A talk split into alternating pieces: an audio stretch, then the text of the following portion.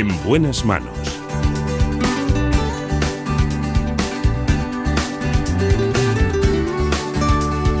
El programa de salud de Onda Cero. Dirige y presenta el doctor Bartolomé Beltrán. ¿Qué tal? ¿Cómo se encuentran? Me alegro mucho de saludarles.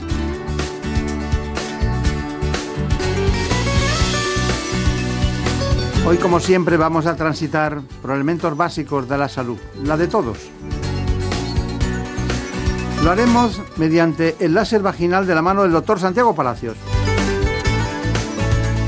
Iremos al mundo de la inmunología e inmunoterapia con Esmeralda de Frutos, que es la directora de unidad de negocio de oncología DMS para España y Portugal. Finalmente nos adentramos en el mundo del cáncer en la segunda parte del espacio con el doctor Alfredo Carrato.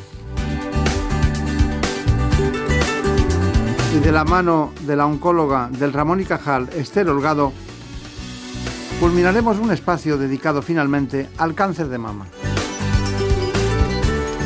Así que sin más dilación hablamos con el doctor Santiago Palacios, que está aquí a nuestro lado, que sabe, como nosotros, como director del Instituto Palacios de Madrid, que en las distintas etapas de la mujer, ya sea pre o posmenopausia, se pueden tratar diferentes patologías de los órganos genitales de una forma mínimamente invasiva mediante láser. ¿Cuáles son las aplicaciones del láser? Lo veremos enseguida, pero antes les propongo este informe. Para muchas mujeres el suelo pélvico es un gran desconocido y sin embargo es muy importante para su calidad de vida. Se trata de un conjunto de músculos y ligamentos que cierran el suelo del abdomen, manteniendo la vejiga y la uretra, el suelo y la vagina y el recto en la posición adecuada. Si esta musculatura está debilitada, se pueden producir disfunciones sexuales, prolapsos o incontinencia urinaria. Trastornos que afectan al bienestar físico y psíquico y que impiden a la mujer disfrutar plenamente de la vida cotidiana. Algunas de las causas que pueden debilitar los músculos de esta zona son el envejecimiento, la obesidad, la tos crónica, el estreñimiento, la práctica de algunos deportes y trabajos que supongan esfuerzo físico. Y sin duda el embarazo y el parto. Cuando la mujer está embarazada, la presión abdominal crece a medida que el bebé aumenta de peso y tamaño, por lo que el suelo pélvico debe realizar un esfuerzo mucho mayor. Durante el parto se produce también una gran distensión de estos músculos. Para evitar que aparezcan problemas como la incontinencia, es importante realizar ciertos ejercicios para fortalecer la musculatura de la zona. Bueno, pues la verdad es que le agradecemos profundamente al doctor Santiago Palacios, director del Instituto Palacios, aquí en la Comunidad de Madrid, que esté con nosotros para hablar de un asunto que no es menor prácticamente la mitad de las mujeres después de la menopausia tienen atrofia vaginal. Pero lo importante de él es que podría hablar de cualquiera de las patologías femeninas y hoy específicamente viene a una concreta. Muy importante en la afectividad, en la vida sexual de la mujer y también en su psicología. Pero es un tema para un ginecólogo que tenemos que agradecerle que descienda al territorio, un territorio más común cuando hay cosas graves o patologías más frecuentes. Doctor Palacios, lo pasamos bien siempre hablando de medicina, ¿verdad? Sí, llevamos tantos años juntos. Claro. Y, siempre con la misma ilusión y vocación. Es verdad, es verdad. Me preguntan qué es lo que más me gusta hacer un domingo y es estudiar. Parezco raro, pero eso siempre... Porque no hay ruido, hay paz, no, no suena el teléfono. Y porque te crea inquietud científica y eso te anima. Claro, claro. Es verdad. Muchos médicos trabajan los domingos por las tardes eh, para preparar la semana. Yo lo aprendí de mi padre, ¿eh? mi padre que era médico endocrinólogo, todos los domingos estudiaba y ahí he caído yo también, con ilusión. Está bien, está bien. Bueno, em, vamos a hablar del láser vaginal, em, pero he estado calculando que usted ha visto alrededor de 150.000 mujeres. Qué barbaridad. Qué barbaridad. Sí, sí. Estaba calculando los años, que no los vamos a decir, pero los años por el número de mujeres que ve en la consulta. Sí, puede ser, puede ser. Alrededor de 100, pero son muchas 150.000, ¿eh? Pues, eh, bueno, toda una vida, ¿no? Toda una vida dedicada a. ¿Cuáles ¿cuáles las, las cuestiones básicas y fundamentales que más la han impresionado en los últimos 15 o 20 años? Porque ha pegado un vuelco terrible la especialidad. Bueno, yo creo que la mujer pelea por una cosa que era lógica, su calidad de vida. Ya ese concepto de, por ejemplo, que como eres menopáusica ya eh, puedes tener sofocos, sudores, eh, pasarlo mal o tener dolor en las relaciones sexuales, ya la mujer dice, oiga, mire usted, que me imagino que la ciencia ha avanzado. Yo creo que el concepto global de no tengo por qué aguantar ni soportar la calidad de vida y por eso vengo a usted, es uno de los temas quizá más importantes y que realmente nos estimulan a nosotros para tomar decisiones en tratamientos. Ya sabemos en la imagen de gente que, por lo que sea, es famosa, que de repente tienen un parto, sea por cesárea o sin ella, y de repente al poco tiempo están estupendamente bien. Pero hay algunas que se han tenido que cuidar el suelo pélvico. Nadie dice voy a, ver al doctor Palacios, al instituto, para que vea cómo tengo el suelo pélvico. Nadie se plantea, lo, descubrimos nosotros. Sí que es verdad, pero está habiendo un síndrome que también se está ahora definiendo, vamos, de hecho, la única publicación que hay, le hemos definido en nuestro grupo, es el síndrome de hiperlaxitud vaginal, que es esa mujer que pare y la vagina se queda mucho más distendida y que es una mujer joven y que al cabo de seis meses, porque hay que esperar seis meses siempre a ver qué es lo que pasa porque se recupera muy bien, empieza a hacer otra vez deporte y ve que se le escapa el pis, por una parte, o sea que tiene su incontinencia urinaria. Y por otra parte además nota que las relaciones sexuales son diferentes, ya que o, bien su pareja dice, oye, ya no noto lo de antes porque se ha quedado distendida, o ella no nota lo de antes. Eso se llama hiperlaxitud vaginal y precisamente el láser es una de las indicaciones que tiene hasta este, este hacia este nuevo síndrome. Y si esa mujer, y además yo las, las veo perfectamente, esa mujer deportista que tiene un hijo, pare, y después se pone a hacer deporte y se le escapa al pis y lo lleva fatal, esa realmente es una candidata buena para mejorar con estos tratamientos. Claro, usted se está refiriendo precisamente al al tema del láser, en, láser, vaginal. Bueno, que, bueno, que genera muchos, muchos entusiasmos en, los, en las personas que atienden a pacientes de este tipo, pero luego veremos, porque tengo que hacer una batería de preguntas sobre el láser vaginal, porque la palabra láser eh, vagina parece como una contradicción, es decir, ese tejido tan específico de la vagina con un láser dentro, ¿no? Eh, ya sabemos que se utilizan tampones en la, en la regla y todo ese tipo de circunstancias, pero Claro, da como, me lo tienen que explicar bien y ver cuál es. El 7% de los nacimientos serán mujeres que eh, han parido con más de 40 años. ¿no? Entonces, claro, eh, usted estaba hablando de las jóvenes mujeres que hacen deporte. En este caso será peor ¿no? este, este problema, ¿no?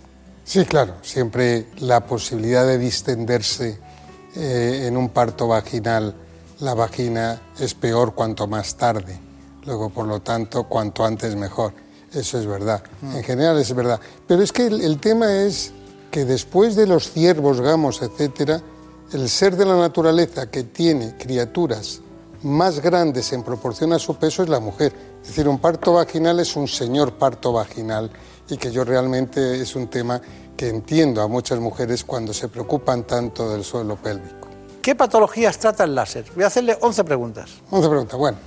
Patologías, la más frecuente es la atrofia vulvovaginal, es decir, la sequedad de esa vagina y ese dolor que tienen muchas mujeres con las relaciones sexuales es quizá la más frecuente. La segunda, la incontinencia urinaria de esfuerzo, es decir, toso y se me escapa el pis, o corro y se me escapa el pis, o salto. Y la última, esta que hemos comentado anteriormente, la hiperlaxitud vaginal, después de un parto, que la vagina se queda muy amplia, que molesta porque no sienten tanto las relaciones sexuales y que además pueden tener a lo mejor incontinencia urinaria. ¿Y a qué edad se aconseja realizar este tratamiento? Ah, pues a cualquier edad, no hay realmente una edad específica. Siempre que se haga un diagnóstico en que tú pienses que correctamente se eh, viene bien el láser, yo creo que hay que hacerlo, teniendo en cuenta que el láser lo que va a generar es fibrinógeno y cuanto más joven, más fibrinógeno vas a producir es decir, que si te hacen un diagnóstico hoy, no lo dejes para dentro de cinco años. Está claro.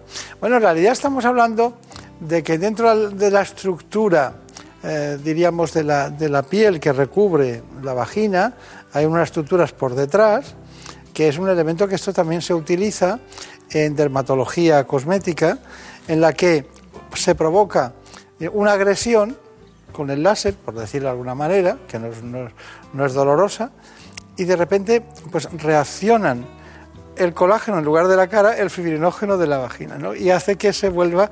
Eso tiene una medida, me imagino. Eh, ¿Hay que hacer alguna prueba antes de ese tratamiento? ¿Hay que, hay que procurar estudiar algo? ¿Hay que mm, poner algún tratamiento específico? Bueno, lo, más, sí, hay que hacer una historia clínica y sobre todo, como es calor, esto es una fuente térmica de calor, lo que hay que ver es que no tengan ninguna infección vaginal ni ninguna infección urinaria, porque claro, el calor estimula cualquier infección y por lo tanto hay que ver que no tengan esto. Y después hacer un buen diagnóstico, porque como todo en medicina hay que individualizar y no todos los casos van bien, luego tienes que saber qué caso va a ir bien. ¿Es un tratamiento doloroso? No, no. No es doloroso. Bueno, la manipulación del ginecólogo, sabes que, que las mujeres conocen muy bien que los ginecólogos utilizamos pues un espéculo y tenemos que meternos dentro. Entonces es la manipulación exclusivamente. Y algunas veces puede haber una pequeñita molestia en lo que es en la entrada, lo que llamamos introito, porque está mejor o más inervado. Pero para eso tenemos cremitas de anestésicas locales que podemos utilizar y realmente no es para nada doloroso ni molesto. ¿Cuántas eh, sesiones serían necesarias? Sesiones ¿Y qué duración tiene cada una? Bueno, hay que individualizar cada caso. Cada paciente es un mundo y por lo tanto no es lo mismo. Las mujeres jóvenes necesitan menos sesiones que las mujeres mayores. ¿Por qué? Porque producen más colágeno y más rápidamente.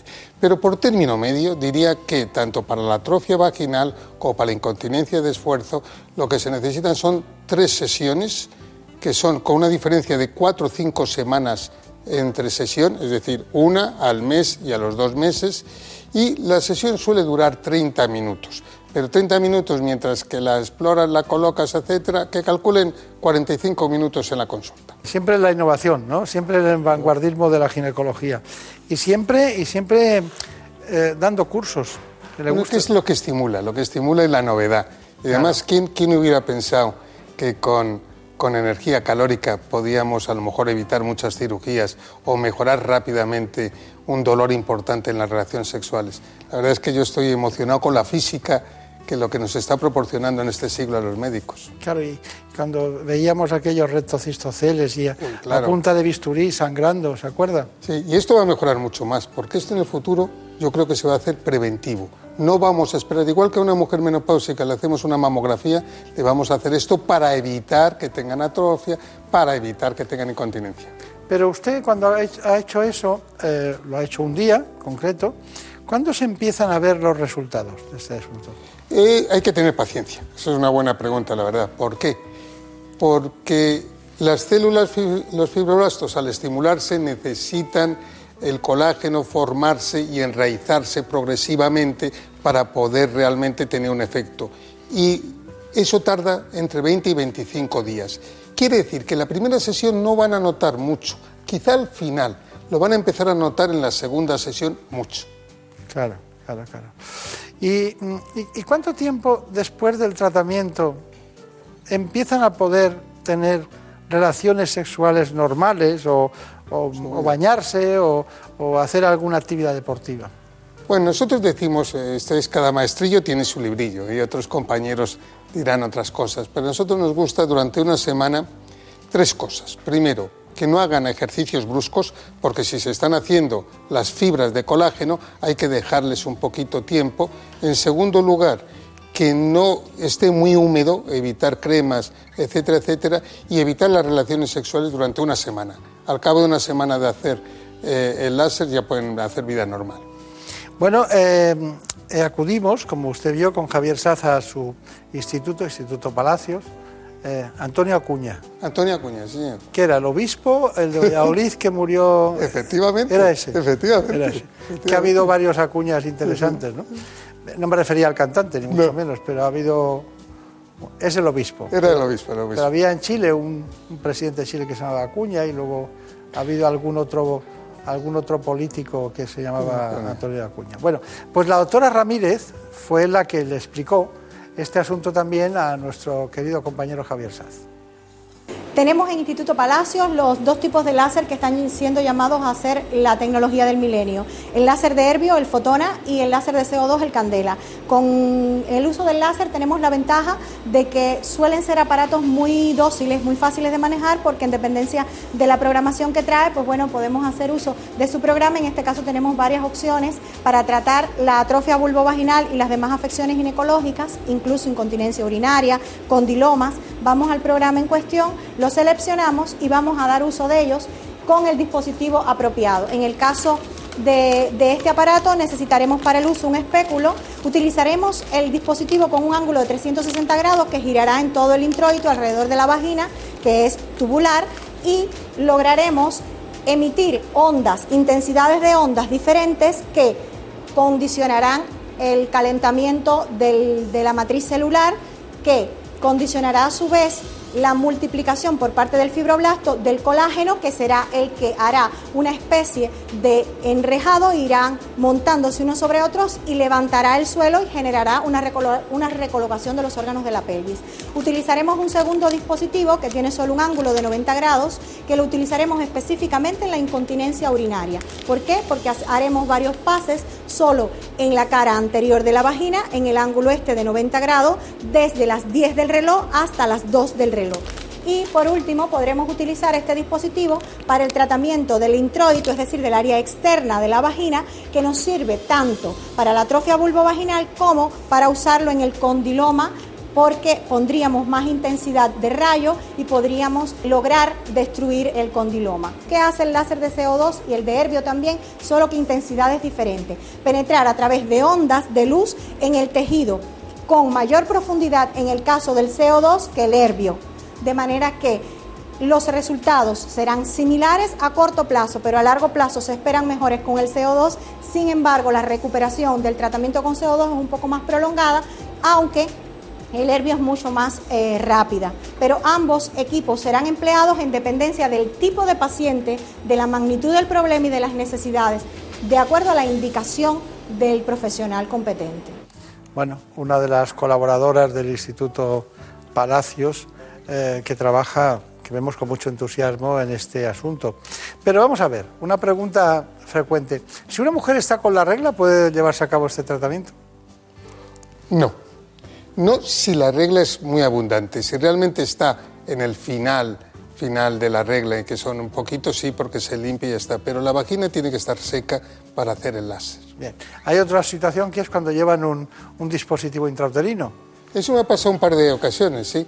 Eh, si tiene un dispositivo intrauterino se puede utilizar sin ningún problema, ya que realmente nosotros vamos a llegar justamente a 0,003 milímetros de la mucosa, es decir, va a llegar a la vagina en muy poquito, muy pequeñito espacio. Luego realmente no llegamos para nada al útero ni para nada al dispositivo.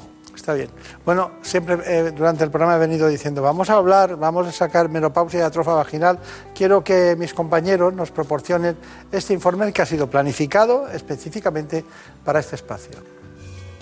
Cerca de la mitad de las mujeres que viven en España se encuentran en la menopausia una etapa de grandes cambios en la que son frecuentes diversas dolencias producidas por el descenso paulatino de la producción de estrógenos. Los expertos insisten en que no se trata de una enfermedad, sino de un proceso en la vida de la mujer, que ocurre de media en nuestro país a los 51 años. Entre sus molestos síntomas está la atrofia vaginal, un trastorno que sufre hasta un 45% de las menopáusicas en España y que cursa con picores, sequedad, ardor, pérdidas de orina y molestias en las relaciones sexuales. A pesar de que el índice aumenta tras la menopausia, entre un 10 y un 15% de las mujeres en edad fértil también presenta síntomas, debido entre otros al periodo de lactancia o a algunos tratamientos oncológicos. Hoy en día existen distintas terapias como el láser para mejorar la calidad de vida y las relaciones de pareja de las mujeres con atrofia vaginal. Bueno, eh, está bien esta información. En realidad es una especie de conclusión esperamos las suyas ahora, pero antes, ¿qué consecuencias, porque todo ha sido positivo, qué consecuencias negativas puede tener eh, este tipo de tecnología en, cualquier caso? ¿Hay algo estadísticamente que diga usted, bueno, puede ocurrir esto? La, la pregunta quizá no, tiene muy pocos efectos secundarios o ninguno, pero lo que no sabemos es la seguridad a largo plazo. Es decir, porque tú haces tres láseres, pero después tú tienes capacidad de producir colágeno, pero no de que ese colágeno no se vaya destruyendo con el tiempo. Entonces, normalmente lo tienes que volver a repetir una sesión, o tienes que volver a repetir una sesión al cabo de un año. Tú haces tres y después cada año una. Claro, entonces lo que no sabemos es si yo llevo o llevaría o llevara 10 años utilizándolo, si realmente eso puede generar que ya están agotados los fibroblastos. Entonces, la pregunta que tenemos todos en el mundo, en Estados Unidos, aquí en Europa, es, bueno, ¿y esto hasta cuándo se puede llegar a hacer? No lo sabemos. Hay que tener prudencia en eso. Y la segunda, que es el efecto secundario para mí, es decepcionar. Por eso tienes que tener mucho cuidado qué le cuentas y qué le dices a la paciente y elegir la, la paciente idónea. No todas las incontinencias urinarias de esfuerzo se van a arreglar. Entonces tienes que verlo, hablar con la paciente y decir, creo que sí, creo que no, y dar un porcentaje, decir, oiga, en un 70% de posibilidades la voy a mejorar mucho, pero en un 30% no, y que la paciente lo sepa y decida. Claro, claro, claro.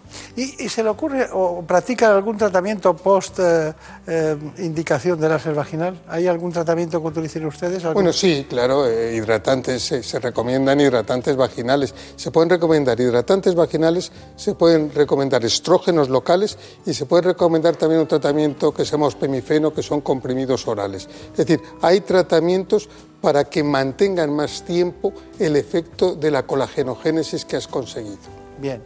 Bueno, eh, quiero recordar, sin tener el dato, eh, quiero recordar que cuando las mujeres se ponen votos en la cara, eh, bueno, pues lo suelen hacer cada cierto tiempo, cada seis meses, cada ocho, y se van poniendo, llevamos muchos años de votos y no ha pasado nada. Quiero decir, bueno. todo lo que es nuevo tiene la incógnita de qué pasará al cabo de muchos años. Todo, todos los tratamientos y todos los hechos. Pero lo único que nos obliga es a ser prudentes en ver y realmente estudiar siempre si hay algún amigo que tiene más experiencia y te lo publica para leerlo. Claro. Bueno, finalmente, doctor Palacios, director del Instituto Palacios, ¿cuál es su conclusión? Brevemente, por favor. Bueno, que estamos fascinados con esta nueva técnica porque es cierto que vamos a evitar muchas cirugías, vamos a poder tratar, como el síndrome de hiperlaxitud, eh, eh, patologías que hasta ahora no tratábamos o solo aconsejábamos los ejercicios de Kegel, que son estupendos y los seguimos aconsejando, pero muchas veces no son suficientes, y que esa mujer que tiene ese dolor importante por una cicatriz o por lo que sea de las relaciones sexuales, ahora se lo podemos corregir rápidamente. Muy bien, pues tengo ganas de volver a ir por allí a verle algún día a ver si con me, placer. a ver si me acerco a ver cómo funciona aquello. Da recuerdos a la doctora Menéndez. Se lo daré con todo el cariño del mundo. Y muchas, gracias por ello. Muchas gracias. Y a todos ustedes indicarles que siempre intentamos traerles lo más vanguardista de la tecnología pero manejado por los hombres que desde cualquier especialidad tienen más experiencia clínica. Muchas gracias y hasta pronto. En buenas manos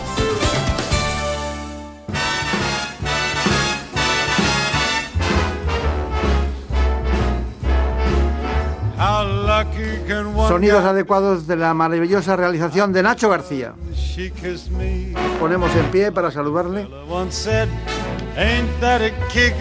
La producción corre a cargo de Marta López Llorente.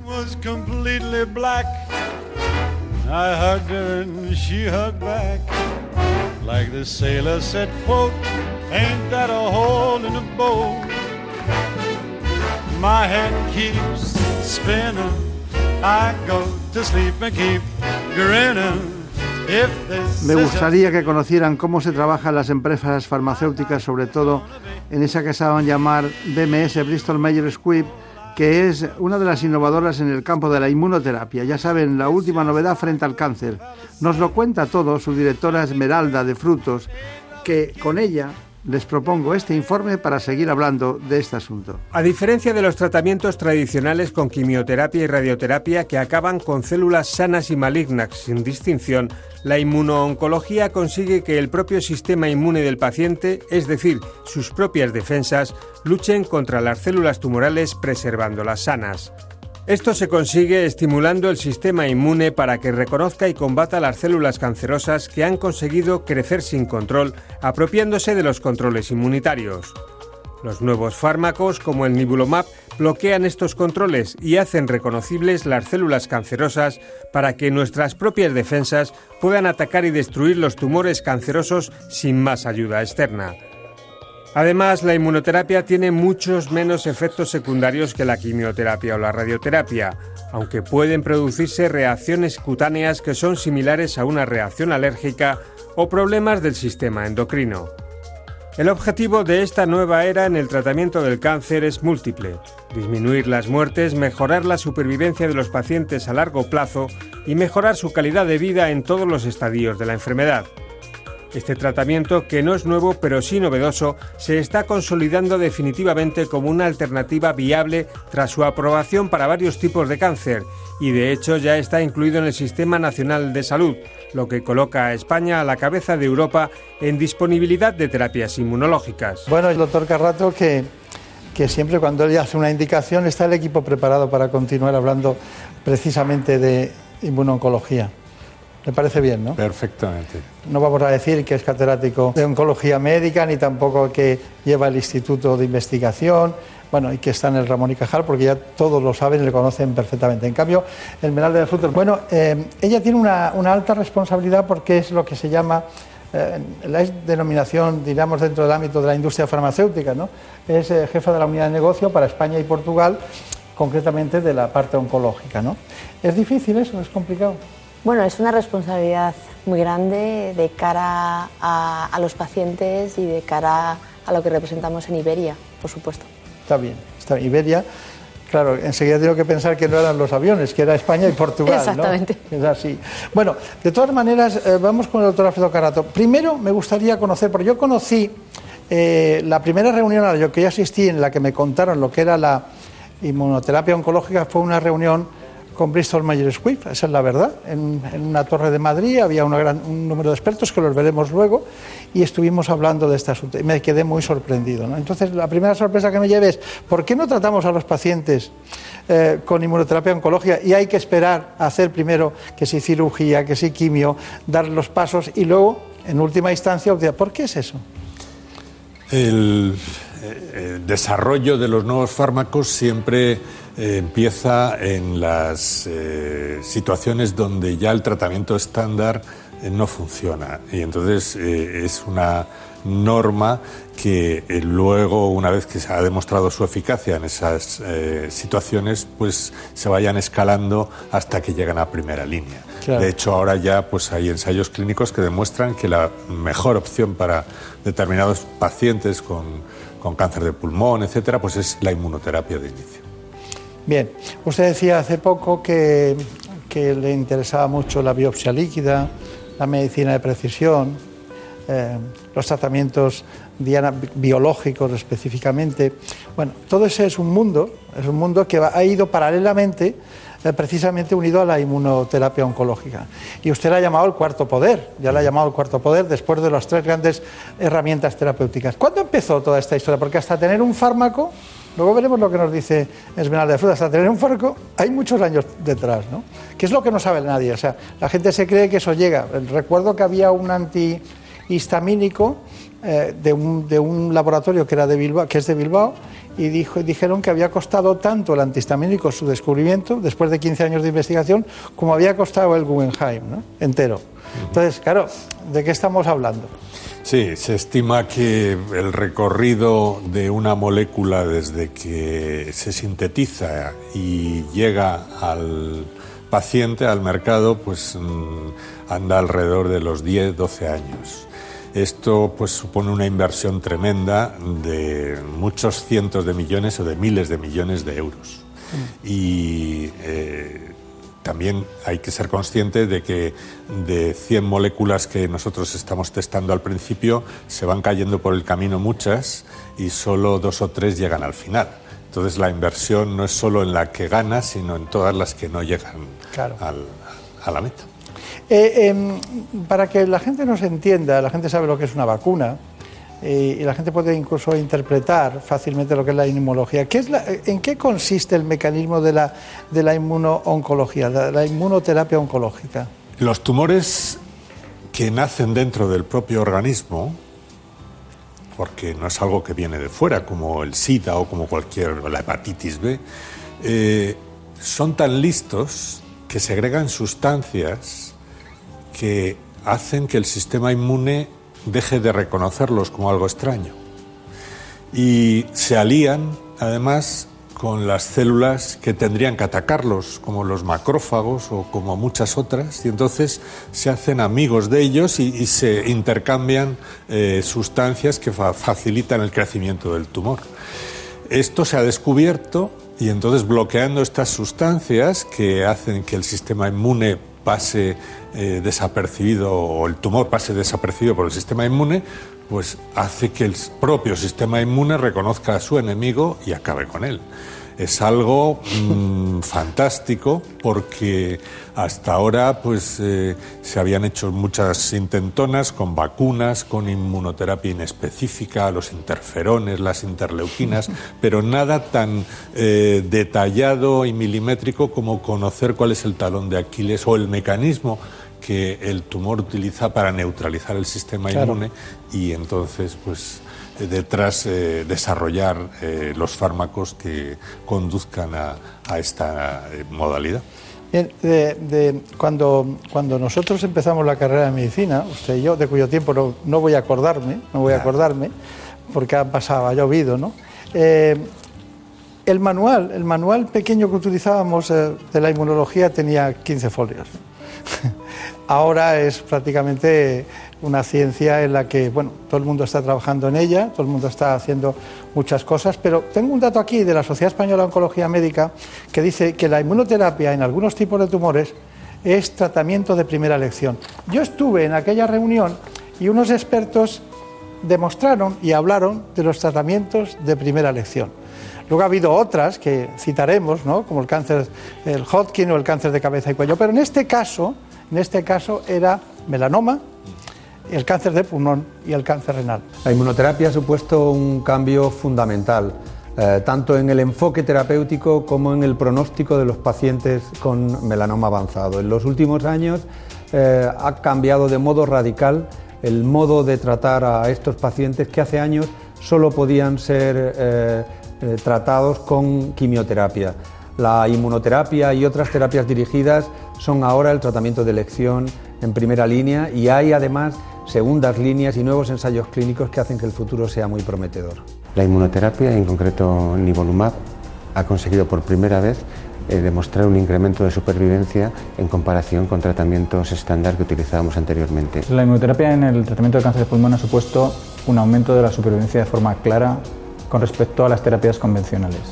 Ha supuesto aumento de supervivencia a dos años de forma consolidada en las dos histologías, tanto escamoso como no escamoso. Bueno, pues vamos a aprovechar que está aquí Esmeralda de Frutos para contarnos esta investigación que hemos visto los años que tiene que llevar. ¿Cuál es eh, concretamente esa apuesta innovadora que tienen ustedes en BMS precisamente por la oncología? Pues en BMS llevamos investigando y trabajando en oncología desde hace más de 60 años. Y esto nos está llevando ahora mismo a ser una de las compañías más innovadoras en inmunoterapia, que es donde nos estamos enfocando. Tenemos ahora mismo en investigación más de 20 moléculas y estamos investigando en más de 50 tipos de tumores, con un objetivo claro y único que es buscar supervivencia para los pacientes que vivan más y que además tengan una mejor calidad de vida y con menos eh, efectos adversos. Increíble, 60 años. Más de 60 años, sí. Los, los, los accionistas de esa, de esa, compañía tienen una, una visión, ¿eh? eso que decía eh, algún compañero, ¿no? Luces largas, ¿no? Hay que tener para eso. ¿Y cuál es vuestra contribución eh, concretamente en investigación y desarrollo?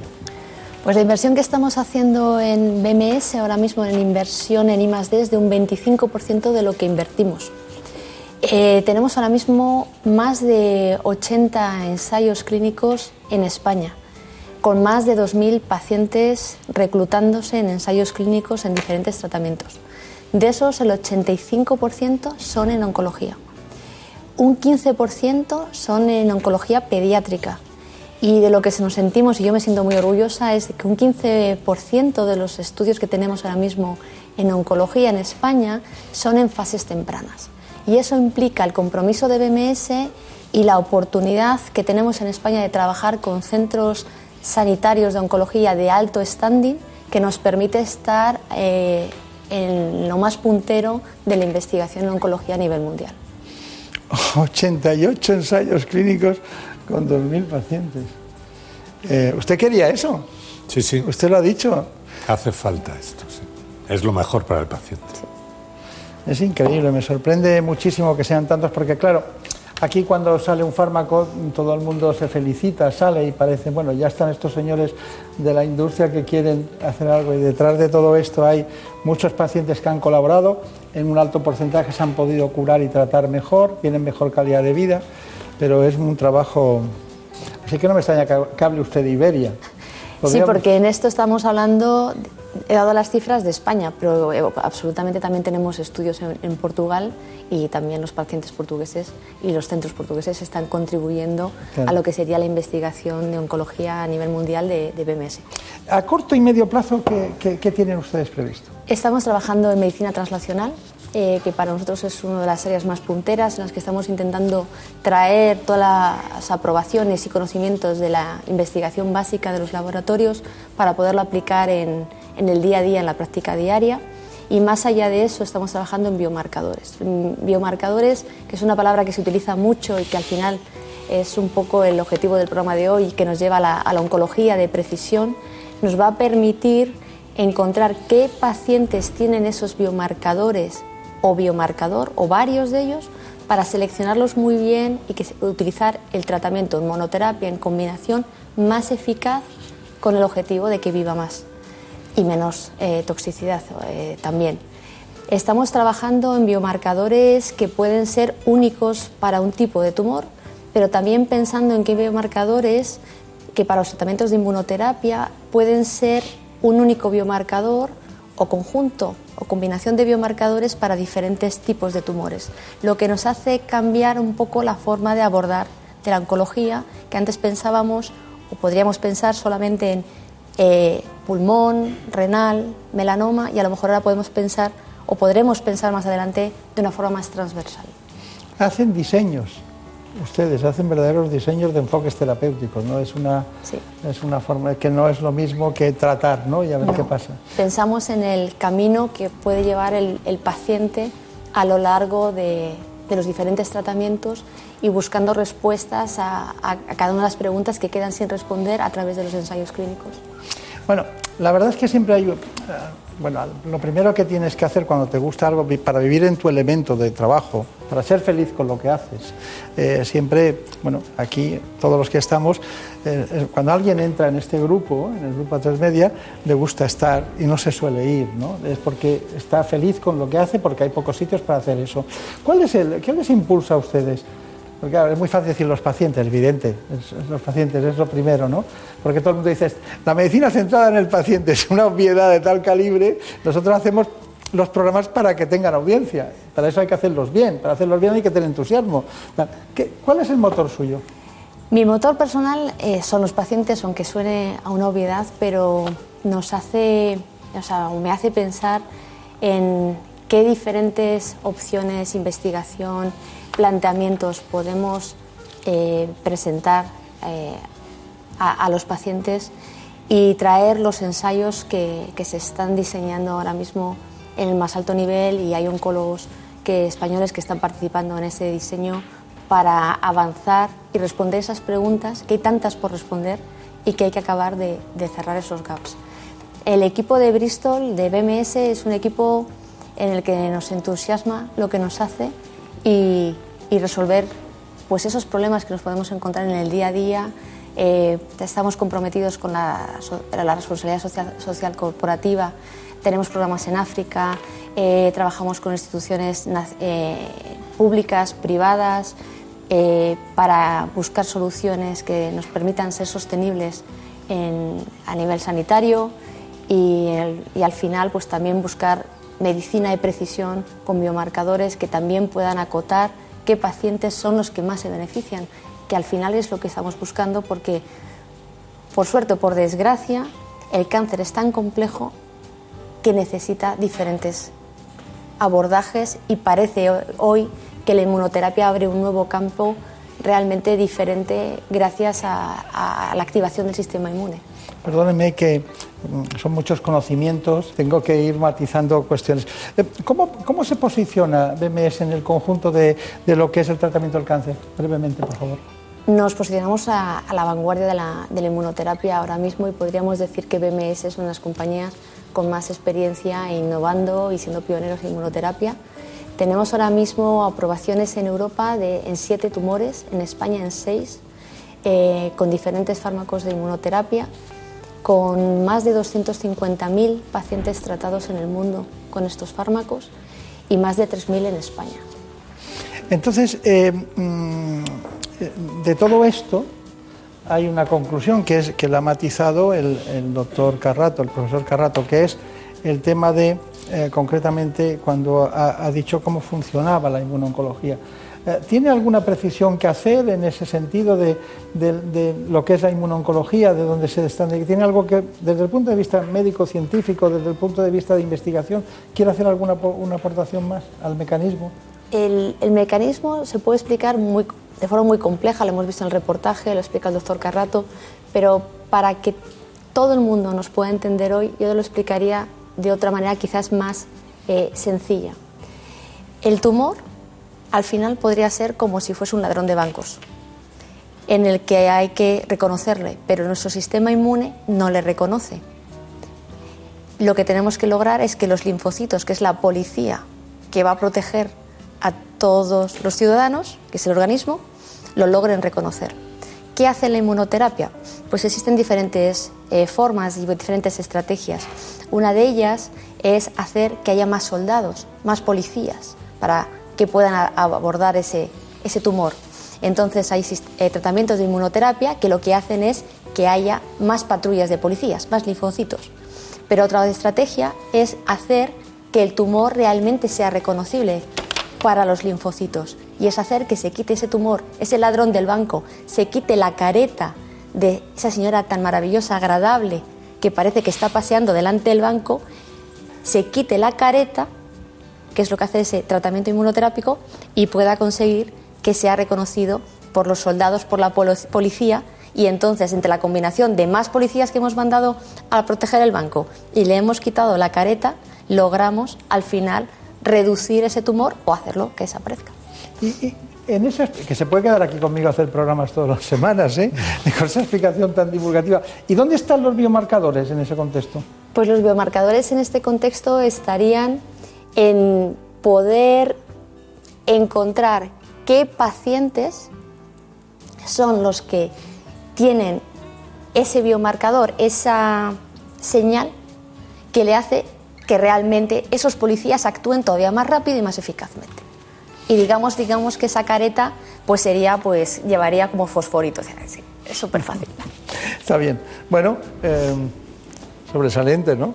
Perfecto. sí, es curioso, pero es que es muy difícil. Mira que es usted la primera vez que, viene, eh, que viene alguien que está con esa responsabilidad en una compañía.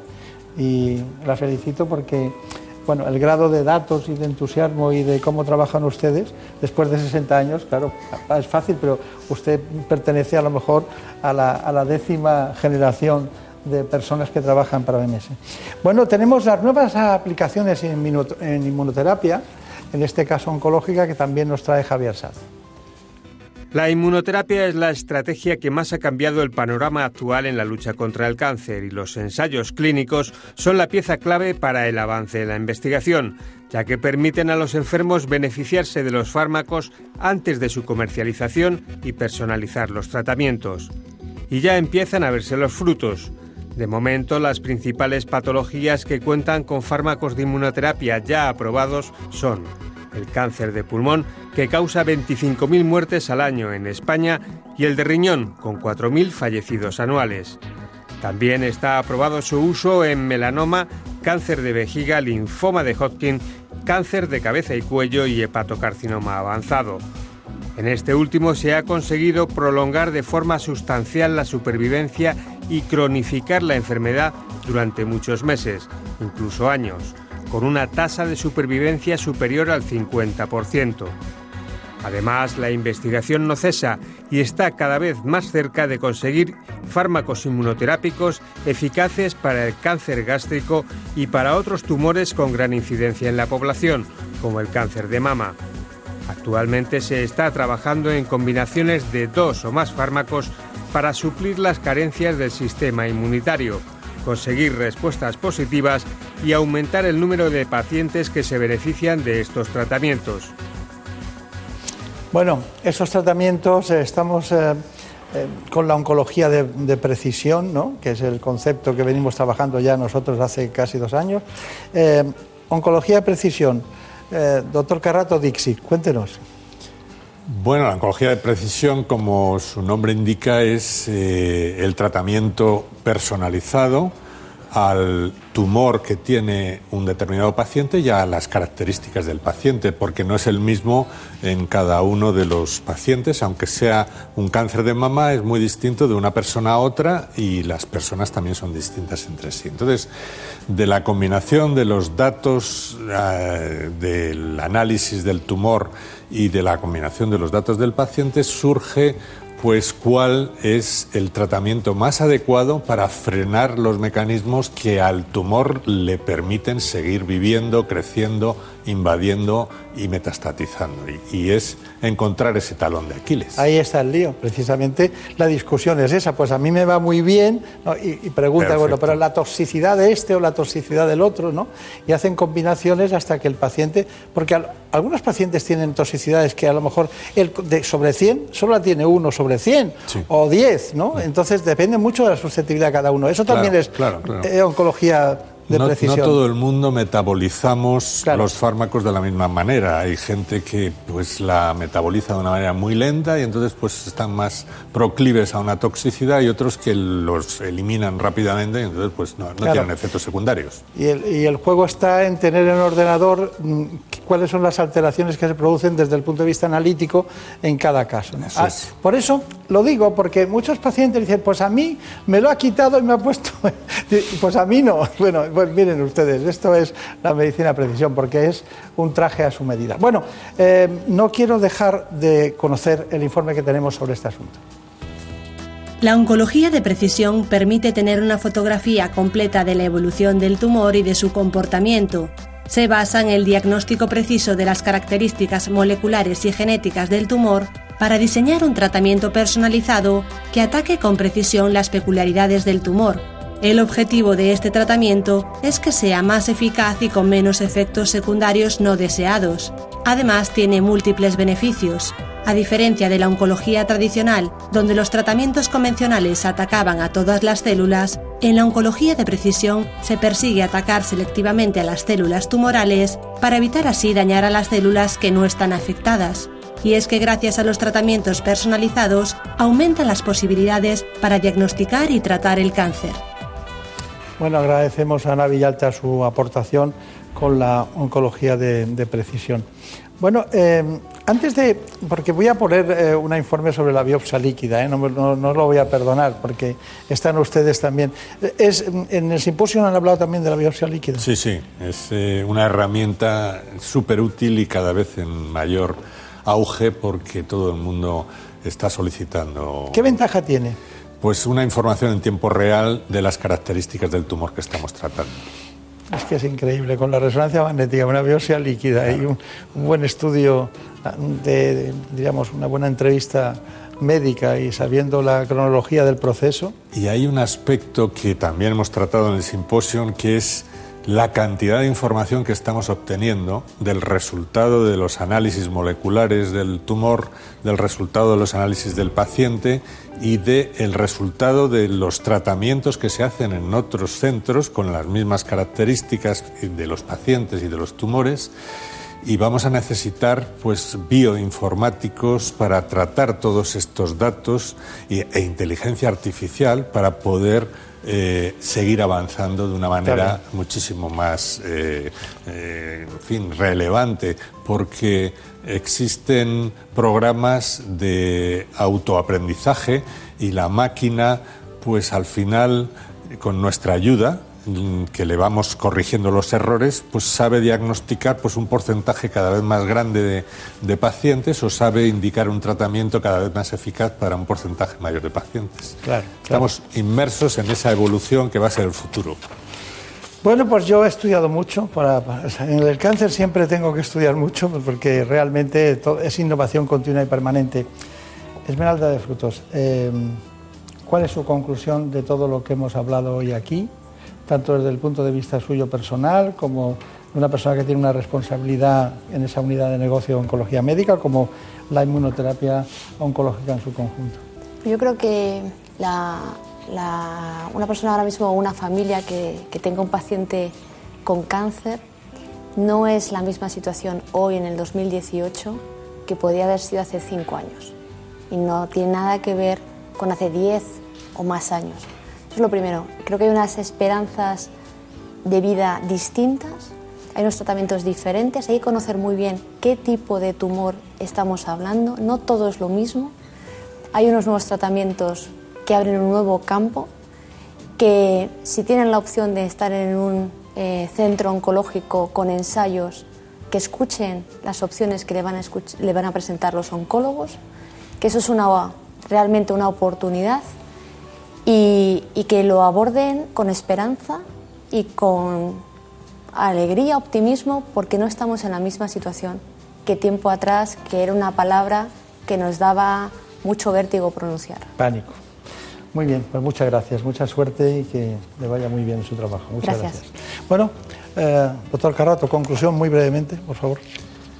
Pues eh, Creo que es un reto el cáncer, es una enfermedad que es la primera causa de muerte en nuestro, nuestra sociedad hoy en día y que gracias a la profesionalidad de muchos, incluidos los eh, eh, profesionales de la información, pues le vamos ganando terreno a esta enfermedad y vamos consiguiendo que nuestros pacientes tengan más posibilidades de curarse y más posibilidades de tener una calidad de vida cada vez mejor. Esto es importante y por eso hay que participar en todos estos programas de desarrollo de nuevas estrategias de tratamiento, incluyendo los fármacos, para que cada vez pues, podamos eh, tener pues, un futuro más halagüeño.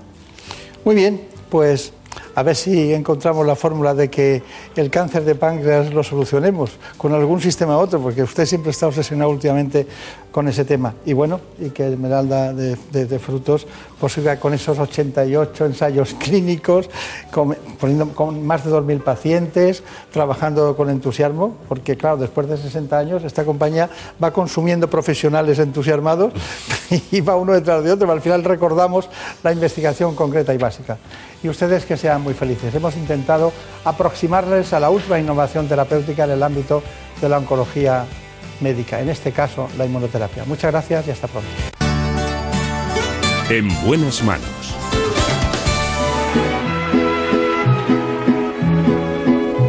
Amores habrás tenido, muchos amores,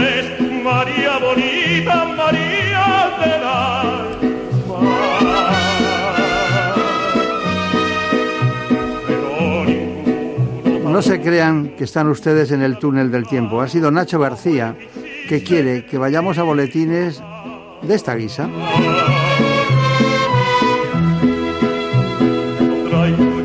Anda que no daban saltos para bailar.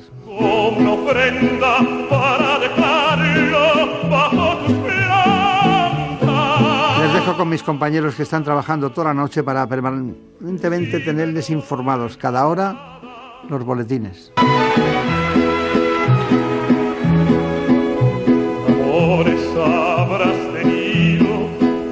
Amores, María bonita, María del alma.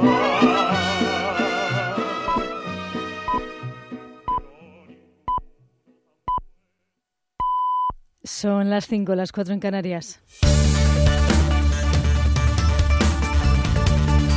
Noticias en Onda Cero.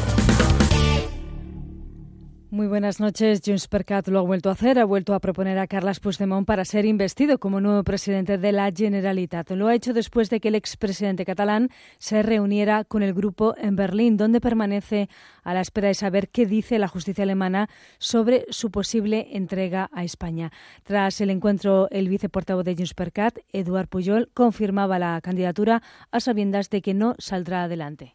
Uh, tenemos una, una, ley que el lunes entendemos que entrará en vigor, que uh, en, tendrá uh, toda la potencia para ser utilizada y a partir de aquí pues proponemos la investidura del presidente Carles Puigdemont, que es la restitución y el compromiso de aquello que dijimos en campaña electoral. Miles de pensionistas han salido de nuevo a la calle este sábado. No han sido convocados por los sindicatos, sino por la coordinadora estatal por la defensa del sistema público de pensiones. Las manifestaciones se han sucedido en Madrid, Sevilla, Valencia, Alicante, Bilbao, San Sebastián, Vitoria, Oviedo, Santander, León, Valladolid, Logroño, Zaragoza, Murcia, Málaga e Ibiza.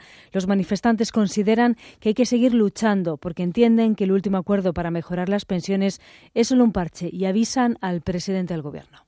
Queremos una solución global rápida y ella, esta solución, que quede blindada realmente en la Constitución, no como ahora, que es solo un adorno, está florituras, que no hace falta cumplirla porque no, no está puesto de obligado cumplimiento.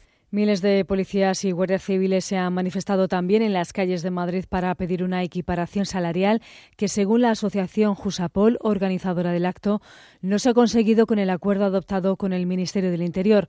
Una de las pancartas la portaban agentes en reserva que afirmaban que no se les ha incluido en este acuerdo. Vivimos, dicen, los peores momentos y ahora nos dejan en el olvido. Cambiamos de asunto. En cuanto a los datos personales que se han difundido en los últimos días sobre la víctima de la manada, la policía ha informado que ya ha remitido un informe a la autoridad judicial elaborado por la Unidad de Ciberdelincuencia con todos los datos que ha obtenido sobre lo ocurrido. La policía pide además respeto a la víctima y que no se comparte información, imágenes o datos que se están publicando sobre ellas. El gobierno colombiano, y nos vamos al exterior, y la guerrilla del Ejército de Liberación Nacional van a retomar los diálogos de paz en La Habana. Será después de que el presidente de Ecuador anunciase que su país va a dejar de servir como garante y sede de las negociaciones.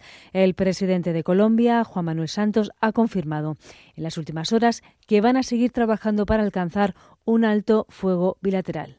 Hoy también se decidió que la semana entrante se reanudan las eh, negociaciones con el ELN para buscar un cese al fuego y para buscar avanzar lo máximo posible en ese proceso.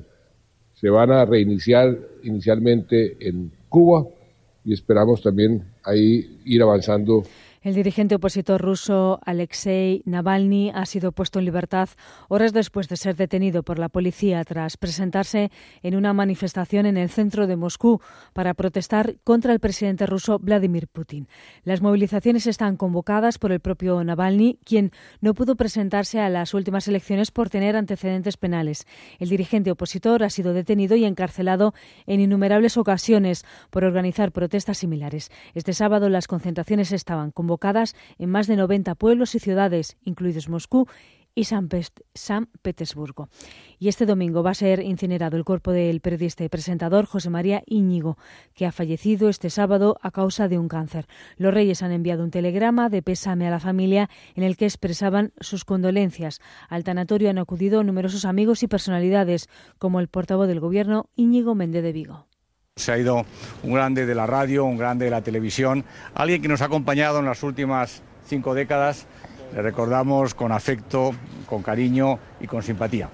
Es todo, la información vuelve a Onda Cero a las seis, las cinco en Canarias.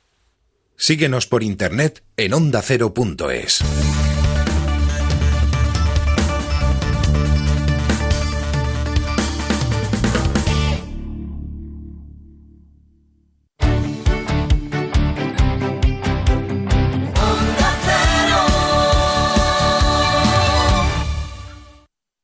Existe una butaca que no está hecha de los mejores materiales, ni tiene un diseño exclusivo. Sin embargo, es la más resistente. Subastaremos la única butaca capaz de aguantar el dolor de los padres de un niño con cáncer. Colabora enviando butaca al 28014 o puja por ella en la butacamasresistente.org. Fundación Aladina. Más de 10 años regalando sonrisas a niños con cáncer.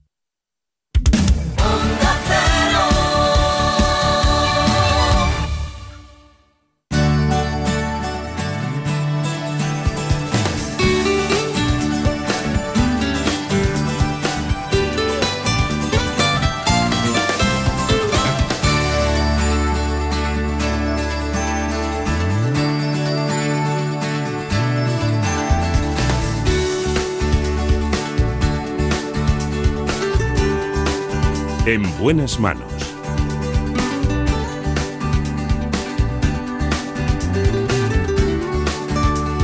El programa de salud de Onda Cero. Dirige y presenta el doctor Bartolomé Beltrán.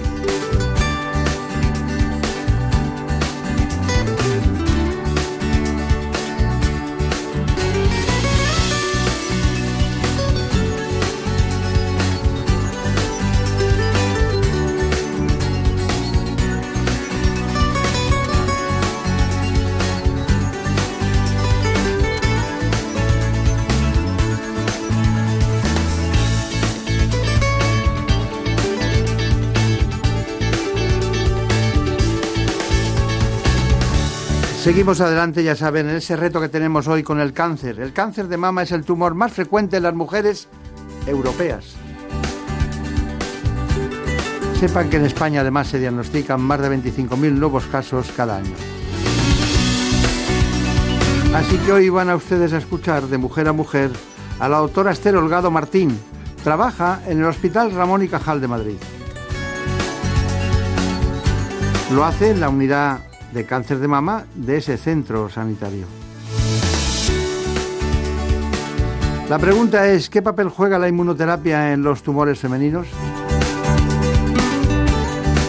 Enseguida lo veremos, pero antes les recomiendo que conozcan este informe. Cada año se detectan en España unos 250.000 nuevos casos de cáncer, de los cuales más de 25.000 son de mama.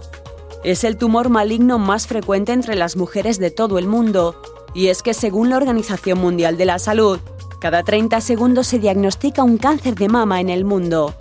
Aunque la edad más frecuente de diagnóstico sigue siendo a partir de los 50 años, entre un 5 y un 10% se da en menores de 40, un hecho que puede estar motivado por algunos cambios en el estilo de vida de las mujeres. Además, su incidencia está aumentando de forma considerable la buena noticia es que gracias a la investigación, una mayor concienciación social y la disponibilidad de nuevos fármacos, 8 de cada 10 pacientes sobrevive a la enfermedad 5 años después del diagnóstico. Bueno, pues aquí estamos con la doctora Esther Holgado, que esta mañana ha querido estar con nosotros para hablar del cáncer de mama. Hace mucho que no hablamos en este espacio del cáncer de mama. Yo siempre hablaba de la, de la estadística esa de una de cada 11 mujeres Estamos en una de cada ocho a nivel mundial, no solo en España, sino son conceptos y datos estadísticos mundiales. Y bueno, ella es una especialista que, de una ya aunque joven, pero larga tradición dentro del ámbito de la oncología médica. Trabaja en el Hospital Ruber de Juan Bravo en Madrid y en el Hospital Ramón y Cajal. Bueno, realmente licenciada en Medicina y Cirugía, Complutense, después Hospital 12 de Octubre, prácticamente cuatro años, profesor asociado de la especialidad por el CEU, luego fue doctor en Oncología Médica, también por San Pablo CEU, y es que no veo la palabra máster en ningún sitio, o sea que me quedo. no, no la hay. Y luego ha desarrollado, desarrolló la actividad también en este ámbito de la oncología en el hospital del Grupo Hospital de Madrid San Chinarro. Ha sido jefe de la unidad de cáncer de pulmón y bueno, es experta jefa de los tumores inmunooncológicos de cáncer de mama y tumores ginecológicos del Hospital Ramón y Cajal de Madrid desde enero de 2016. Bueno, ha publicado en distintas revistas, entre ellas se señala el New England Journal of Medicine, y esto es muy importante que lo sepan porque muchas personas se creerán que, este programa no es verdad, ¿no? dada su, trepidante y cómo se le ve en la imagen, ¿no? tan joven. ¿no? Bueno, em, nosotros como no tenemos edad, en este programa nadie tiene edad, eso no lo preguntamos, pero con esta experiencia se puede, se puede calcular. En este tiempo que usted lleva desarrollando su actividad en el ámbito de la oncología médica y concretamente en cáncer de, mama, ¿qué, ¿cuáles son las diferencias que ha notado desde el principio hasta ahora? ¿Dónde están eh, las diferencias? Porque siempre, eh, siempre era muy quirúrgico en principio, muy agresivo quirúrgicamente, era muy perturbador de la psicología femenina y de repente hemos ido evolucionando, ¿no? Y como le decía antes, el tamoxifeno se usaba muchísimo, no había mujer que no tuviera terapia hormonal. Entonces, ¿cómo ha cambiado todo eso? Pues ha cambiado mucho y yo me voy a remontar a cuando hacía la residencia, que hace ya unos cuantos años. Y es cierto que el cáncer de mama, eh, bueno, pues es una enfermedad muy, muy frecuente. Eh, uno de los problemas que tiene o que tenía fundamentalmente el cáncer de mama es que a muchas pacientes había que hacerles mastectomía, había que quitarles la mama y eso pues en su momento obviamente pues es, bueno, pues es algo muy traumático. Y uno de los grandes desarrollos que ha habido es que ahora muchas pacientes entran en el quirófano, es cierto que hay que quitarles la mama, pero salen reconstruidas de manera inmediata y esto para la calidad de vida de nuestras pacientes ha sido un cambio radical. Luego, por otro lado, eh, es cierto también que cada vez se necesita hacer menos cirugía radical y se están consiguiendo hacer más cirugías conservadoras, de tal manera que se preserva la mama, que también es muy importante. Y esto pues lo hemos conseguido también gracias a que eh, los tratamientos de quimioterapia, por ejemplo, que antes se utilizaban mucho después de la cirugía, en el contexto adyuvante, ahora lo ponemos antes de la cirugía, de tal manera que consigues reducir el tumor y muchas veces consigues salvar la mama porque eh, ya no tienes que llevarte tanta mama al haber reducido el tumor y puedes hacer cirugías eh, conservadoras.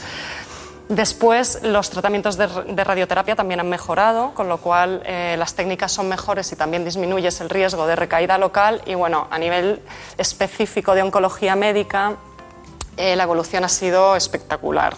Porque antes tratabas a todas las mujeres, mm, sí que sabíamos diferenciar entre las pacientes que tenían receptores hormonales positivos de los que no, pero por ejemplo eh, la aparición de fármacos dirigidos contra la proteína ER2, que es otro tipo de tumor que hay en cáncer de mama, ha cambiado de manera radical el pronóstico de las pacientes y ya por no hablar de todos los fármacos que hay en investigación dirigidos contra dianas específicos de la célula y ya, por supuesto, la, inmunoterapia. Así que el cambio eh, está siendo radical y además en pocos años.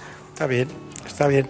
No, tenemos que hacer un, usted y yo un trayecto desde que llega la paciente y decimos que tiene un cáncer de mama, ver los diferentes tipos de cáncer de mama y ver qué trayecto seguimos después con cada uno para que la gente se identifique con su problema, no del cáncer en general, porque esto no es pan para todos, sino un traje para cada uno, ¿no? Bien, ¿cuáles son los que tienen más éxito dentro del... ¿En qué podemos ayudar más y solucionar más el problema del cáncer de mama? ¿En cuál tipo de cánceres? Receptores hormonales y ER2 positivo. Esos son los que mejor responden a los tratamientos actuales. Entonces, eh, bueno, usted trabaja, eh, en, realidad forma parte de un grupo de expertos que dirige el doctor Baserga, ¿no? que le llaman el Instituto Oncológico, ¿no? y, bueno, claro, hoy en día se demuestra que no solo trabajan por teletrabajo, sino, mediáticamente con los, con los ordenadores y tal, sino que también se transmiten la, información, la comunicación, valoran, incluso me imagino que tienen reuniones de ese tipo. ¿Lo hacen con mucha frecuencia? Sí, a ver, en estos tiempos, eh, el, equipo oncológico es un equipo multidisciplinar y esto es fundamental. Entonces, eh, nos movemos eh, por la unidad de mama, que se llama. Entonces, en la unidad de mama intervienen oncólogos médicos, oncólogos radioterapeutas, patólogos, radiólogos especialistas en mama, cirujanos o ginecólogos, porque las dos especialidades operan mama cirujanos plásticos y todos eh, formamos el equipo multidisciplinar y las, los comités o las sesiones, que es como se llaman, es donde se comentan los casos de los pacientes y de manera conjunta se decide qué se va a hacer con el paciente y esto se hace un, día a la semana, siempre. siempre. ¿Cuentan ustedes con psicoterapia oncológica? Contamos con psicoterapia oncológica, sí. Sí, es muy importante también para los pacientes, sí. Bueno, entonces eh, estamos en realidad, vamos a diseñar esos puntos de partida. Eh, viene alguien, una mujer, eh, pongamos que tiene 50 años, 55, cáncer de mama. ¿Qué tipos son los más frecuentes? Yo tomo nota para ver qué vamos a hacer después con cada una. Pues dentro del cáncer de mama hay fundamentalmente tres tipos diferentes, que son los tumores que expresan receptores hormonales positivos, que son los que expresan receptores de estrógenos y o de progesterona. Luego están los receptores, los, los tumores ER2 positivos, que son los que expresan la proteína ER2. Y luego son los tumores triples negativos, que son los que no expresan ni receptores hormonales ni la proteína ER2. Ni una cosa ni otra. Eso es.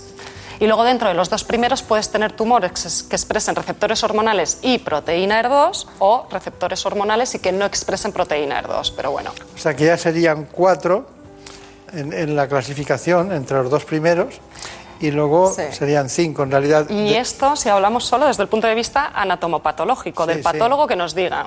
Sí, porque luego Porque a viene... nivel molecular Claro. hay otras distinciones. No, a nivel molecular y luego la localización, la extensión, el, El- el- grado, de, el grado de es, extensión. O sea que se puede ir complicando. O sea que nunca nadie tiene exactamente lo mismo. No. Parecido, pero No. bien. Doctor Holgado, eh, en, en- en estos últimos días, eh, luego hablamos de genética en cáncer. ¿Habrá visto usted pacientes, mujeres de cáncer de mama? ¿Recuerda alguna en especial? ¿Recuerda alguna especial? Bueno, al final, y va a sonar un poco raro, pero es que todos lo son. Pero sí, eh, tengo pacientes y, por ejemplo, pues, me viene a la mente, de, de muchos pacientes que veo, pues, eh, por ejemplo, me viene a la mente una paciente que tiene un tumor de mama bilateral, 42 años, y que está ahora con tratamiento quimioterápico neoadyuvante, es decir, antes de la cirugía, porque es verdad que uno de los tumores era bueno, de considerable tamaño y como lo que queremos es intentar preservar eh, la mama y luego además pues tenía cierta agresividad, cuando hay tumores que tienen cierta agresividad es mejor dar el tratamiento previamente pues para evitar que ese tumor se pueda eh, ir a otro sitio diferente al de la mama. Y bueno, pues a esta paciente le estamos poniendo quimioterapia antes de la cirugía y la verdad es que eh, siempre que la veo yo me llevo una alegría porque es una paciente que no le estamos poniendo una, quimioterapia floja, ni mucho menos. Tiene una hija de 8 años y es increíble cómo está llevando la enfermedad. Entonces, eh, este tipo de personas, yo siempre le digo, ahora sal a la sala de espera y les cuentas a las demás lo bien que lo estás llevando, porque así, porque claro, uno es cierto que cuando llega a oncología lo primero que oye es cáncer, quimioterapia, me quedo calva y todo el mundo se imagina un calvo vomitando por las esquinas y esto es lo que la gente piensa ya mm, me voy a quedar en la cama todo el día y esto no es verdad a estas alturas de la vida no es verdad tenemos medicación para evitar efectos secundarios y muchos pacientes hacen su vida no normal pero bueno que pasan a lo mejor uno o dos días malos a la semana, pero el resto del tiempo sí que van funcionando. Entonces yo siempre le digo, tú sal a la espera y lo cuentas, porque así las pacientes ven que no es tan terrible. Claro. Pero la- las consecuencias de la quimioterapia, aparte de la, de la caída del, del cabello que ustedes intentan controlar y que hay muchos mecanismos de todo tipo, eh, los vómitos, hay, hay anemia, ¿no? Siempre hay. Hay un poco de anemia, sí que la hay, pero no suele ser el efecto secundario más limitante. El efecto secundario más limitante es que es cierto que a medida que van recibiendo ciclos, las pacientes empiezan con cansancio. Y es un cansancio que no tiene tratamiento. Cuando se acaba la quimioterapia se recuperan, pero no tiene tratamiento. Y claro, esto les afecta su calidad de vida, porque eh, todas las mujeres que son activas y demás, pues eh, el no poder hacer su vida habitual, pues lo llevan muy mal. La bajada de defensas, esto es un problema, porque hay veces que requiere ingreso y esto pues ya son palabras mayores. Fundamentalmente luego las- los vómitos se controlan bastante bien porque ahora tenemos mucha medicación para evitarlos, de tal manera que bueno, eh, sí que pueden estar algo nauseosas, pero es raro que un paciente esté vomitando de manera continua. Y esos son los efectos secundarios más limitantes. ¿Cómo miden ustedes la eficacia de la quimioterapia? Pues depende del contexto. Cuando lo ponemos antes de la cirugía, entre comillas, es sencillo, porque eh, incluso sin prueba de imagen a la exploración tú vas viendo cómo se reduce el tumor. En el contexto metastásico, pues con pruebas de imagen, que suelen ser escáner o PET, en función de, de la situación, fundamentalmente escáner o TAC. Claro, claro. Bueno, eh, han cambiado algunas cosas, han cambiado algunas cosas. Puede, usted recuerde todo lo que ha dicho, si no se lo indico yo porque he ido tomando notas. ¿Qué es lo que ha cambiado hace un año? Hace un año. Bueno, lo que ha cambiado es que eh, ahora tenemos mm, fármacos para más tipo de tumores. En este último año ha habido aprobaciones de, más fármacos para tumores que ya tenían aprobación algunos fármacos de inmunoterapia, pues ahora hay más. Y luego además hay patologías como el cáncer de cabeza y cuello, como el carcinoma de Merkel, que no tenían indicación en su momento y ahora, por ejemplo, sí la tienen, porque los ensayos han demostrado pues, que tienen, tiene eficacia también este tipo de tumores. Y lo que queda por venir. Se me está yendo usted del foco. El foco no es que creemos más cánceres, eh, el foco es qué pasa de la estadística que dio usted del 20% ¿Sí? y qué pasa con la asociación con quimioterapia. Vale. Lo que pasa es que estamos ahora, nos hemos dado cuenta que tenemos que seleccionar mejor a los pacientes. Es decir, la inmunoterapia no es para todos, es solo para algunos. Y el problema que tenemos es que no sabemos para qué pacientes. Entonces, tenemos un biomarcador, que el biomarcador es aquello que a nosotros nos dice qué pacientes van a poder responder, que es el PDL1. Entonces, hemos visto, por ejemplo, que hay en ciertas patologías donde el PDL1 sí que es eficaz, y esto se ha visto recientemente con el resultado de los ensayos. Y, por ejemplo, en cáncer de pulmón, ha habido un cambio de paradigma en el tratamiento total, porque antes la primera línea de los pacientes con cáncer de pulmón metastásico era la quimioterapia, sí o sí. Y ahora se ha visto que aquellos pacientes que expresan eh, PDL1 de manera elevada, el tratamiento de elección es inmunoterapia como primera línea antes que la quimioterapia. Y esto, por ejemplo, es algo que hasta ahora no habíamos visto. La quimioterapia lleva siendo el tratamiento estándar del cáncer de pulmón de toda la vida. Con lo cual, pues esto ya es algo que hemos avanzado. Combinaciones. Bueno, eh, las combinaciones no son para todos los tumores, es cierto. Pero, por ejemplo, en cáncer de mama parece que la combinación con quimioterapia va a funcionar mejor que la monoterapia de inmunoterapia. Y digo parece porque es cierto que todavía seguimos dentro de ensayos clínicos en cáncer de mama, pero hace un año hablábamos de los resultados de los ensayos clínicos preliminares, fases 1, y ahora ya hay resultados intermedios de ensayos clínicos fases 3, que tienen muchísimos más pacientes y ya nos están orientando a que, bueno, que posiblemente en cáncer de mama y concretamente triple negativo, la combinación probablemente sí que tenga algo que, que decir ahí caso práctico que tenemos está en relación también con usted, porque claro, la hemos seguido, no, no se crea que usted está trabajando sola en el universo allí en su laboratorio y en sus, en sus diríamos, su departamento, su unidad de mama oncológica. Esta paciente es una paciente de 44 años que tuvo una recaída hepática, es decir, eh, después de haberse operado el tumor de mama primario, que era un cáncer de mama triple negativo, hizo su quimioterapia adyuvante, que es el tratamiento que se da después de la cirugía, y estuvo sin evidencia de enfermedad pues aproximadamente dos años.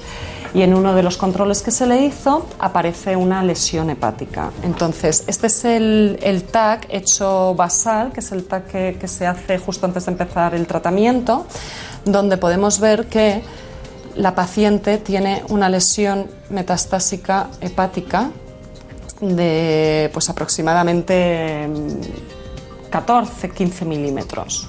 Y tres meses más tarde le hacemos un TAC de revaluación donde vemos que la lesión pues eh, prácticamente eh, ha, disminu eh, ha disminuido prácticamente a la mitad. Y un, en el último escáner que le hemos hecho ahora, que ha sido el 2 de abril, la lesión eh, sigue pues, midiendo, pues si al principio medía 14, 15 milímetros, esta mide aproximadamente 8, pues ahora mide 6 milímetros. Con la inmunoterapia lo que hemos conseguido es que pacientes, pues que eh, la respuesta al tratamiento estándar que teníamos antes de la inmunoterapia fuera tres meses, seis meses, ahora hay pacientes que a los tres años siguen en respuestas de tratamiento. Entonces, eh, ha sido un cambio totalmente de paradigma en el tratamiento del cáncer, porque ahora hemos conseguido largos supervivientes en enfermedades que tenían un pronóstico infausto. Bueno, es lo que hay, ¿no? Es lo que hay. ¿Qué le es parece? Para ser optimista, Ya. sí que lo es. Pero bueno, hemos, tenemos tres casos. Eh, Los triples negativos, que es el caso del mixto de los dos, tres situaciones. Y una primera es tumores eh, con receptores hormonales positivos, que usted ha metido que pudieran ser estrógenos o una progesterona, pero vamos, receptores hormonales positivos, cualquiera de las dos hormonalmente. ¿Cuál es el pronóstico de este tipo de pacientes y qué, qué vida les espera? Brevemente. El pronóstico de, de estos pacientes es eh, muy bueno. Estos tumores, en general y con matices, obviamente, eh, son tumores que tienen buen pronóstico, donde las pacientes, cuando eh, se diagnostican en estadios precoces, un porcentaje altísimo, muy superior al 90%, se curan. Cuando son metastásicas, eh, tenemos pacientes que con enfermedad metastásica pueden vivir años, y hablo de años, muchos años, muchos años, más de cinco y aunque parezca poco, eh, incluso algunas hasta diez. Con la ventaja además de que estas pacientes tienen un tratamiento que en muchas ocasiones les puedes evitar o retrasar la quimioterapia, porque al ser receptores hormonales positivos les puedes poner hormonoterapia que siendo un tratamiento que también bueno, pues tiene sus efectos secundarios incómodos, desde luego la calidad de vida de estas pacientes es eh, bastante mejor que cuando tienen que recibir quimioterapia, porque es un tratamiento mucho más tolerable. Con lo cual, muy bueno. Vamos con el segundo, los ERP2 Los ERP2. positivos. Los ER2 positivos también tienen muy buen pronóstico. Gracias a los tratamientos que han aparecido. Antes, cuando no había tratamientos dirigidos contra el ER2, el pronóstico de estas pacientes era infausto, porque no había un tratamiento dirigido. Pero desde que existen anticuerpos monoclonales, que en algunas ocasiones los utilizamos solos o en combinación con monoterapia, el pronóstico de estas pacientes también es muy bueno. También se curan un porcentaje altísimo. Bueno, y en los que ni uno ni otro triples negativos, ¿qué pensamos de ellos? Y los triples negativos, pues es otra historia. Los triples negativos son tumores que son bastante más agresivos, además con el agravante de que no tenemos ningún tratamiento dirigido contra ellos, porque no expresan nada y de hecho lo que se está buscando y se está investigando eh, son fármacos dirigidos contra alteraciones de dentro de la célula, por así decirlo. ¿Son y el los menos pronóstico está- son menos frecuentes, sí. ¿Cómo qué porcentaje de cada 100 que cojamos? ¿Cuánto? Un 10 o un 15%, sí. De normal. Menos mal, sí. El comportamiento de los cáncer de mama triple negativo por- se parece un poquito al del cáncer de pulmón, para hacernos una idea. Está bien, está bien. Cáncer de pulmón y mujer es un tema, ¿eh? Es un temazo. Sí, sí. Sí, sí que lo es. Bueno, eh, nosotros nos gustaría recordar en este instante la inmunoterapia oncológica en la que venimos insistiendo mucho en este espacio. A diferencia de los tratamientos tradicionales con quimioterapia y radioterapia que acaban con células sanas y malignas sin distinción, la inmunooncología consigue que el propio sistema inmune del paciente, es decir, sus propias defensas, luchen contra las células tumorales preservándolas sanas. Esto se consigue estimulando el sistema inmune para que reconozca y combata las células cancerosas que han conseguido crecer sin control, apropiándose de los controles inmunitarios. Los nuevos fármacos, como el Nibulomab, bloquean estos controles y hacen reconocibles las células cancerosas para que nuestras propias defensas puedan atacar y destruir los tumores cancerosos sin más ayuda externa. Además, la inmunoterapia tiene muchos menos efectos secundarios que la quimioterapia o la radioterapia, aunque pueden producirse reacciones cutáneas que son similares a una reacción alérgica o problemas del sistema endocrino. El objetivo de esta nueva era en el tratamiento del cáncer es múltiple. Disminuir las muertes, mejorar la supervivencia de los pacientes a largo plazo y mejorar su calidad de vida en todos los estadios de la enfermedad. Este tratamiento, que no es nuevo pero sí novedoso, se está consolidando definitivamente como una alternativa viable tras su aprobación para varios tipos de cáncer y de hecho ya está incluido en el Sistema Nacional de Salud, lo que coloca a España a la cabeza de Europa en disponibilidad de terapias inmunológicas. Bueno, prácticamente eh, estamos dando una clase semanal, ¿no? divulgativa de este asunto en la que ustedes deben conocer para qué sirve y sobre todo cuáles son las patologías en las que la inmunoterapia oncológica está teniendo más éxito. También los tipos de tumores, que cambian mucho de unos a otros y cada vez se van incorporando más. Doctora Esther Holgado, ¿en qué planta está usted normalmente trabajando de la- de- del Ramón y Cajal? Pues en la planta menos dos, Menos dos, en bien. el sótano. Del sótano, bien. Allí están los radioterapeutas, Sí, supongo. Y, tal. bien. y en el y en el hospital eh, Rubén de, Juan Bravo. con en la- luz. En la octava. Eso no quiere decir nada. Mucho. Lo importante es el conocimiento dónde está. Ahí vamos a buscarlo a la menor luz 2. ayuda. Ahora está. Bueno, pues ya saben ustedes, si quieren verla, si quieren, tienen algún problema oncológico, tienen una gran especialista que ha pasado por todo el trayecto ortodoxo de su profesión, la oncología médica, y que está dedicada en cuerpo y alma a este trabajo que tanto deseamos porque seguimos cuántas mujeres eh, se diagnostican 25.000 casos al año, pero prácticamente se curan la mitad, ¿no? Sí, más. O sea que tenemos que seguir luchando. Bueno, muchas gracias y mucha suerte. Gracias.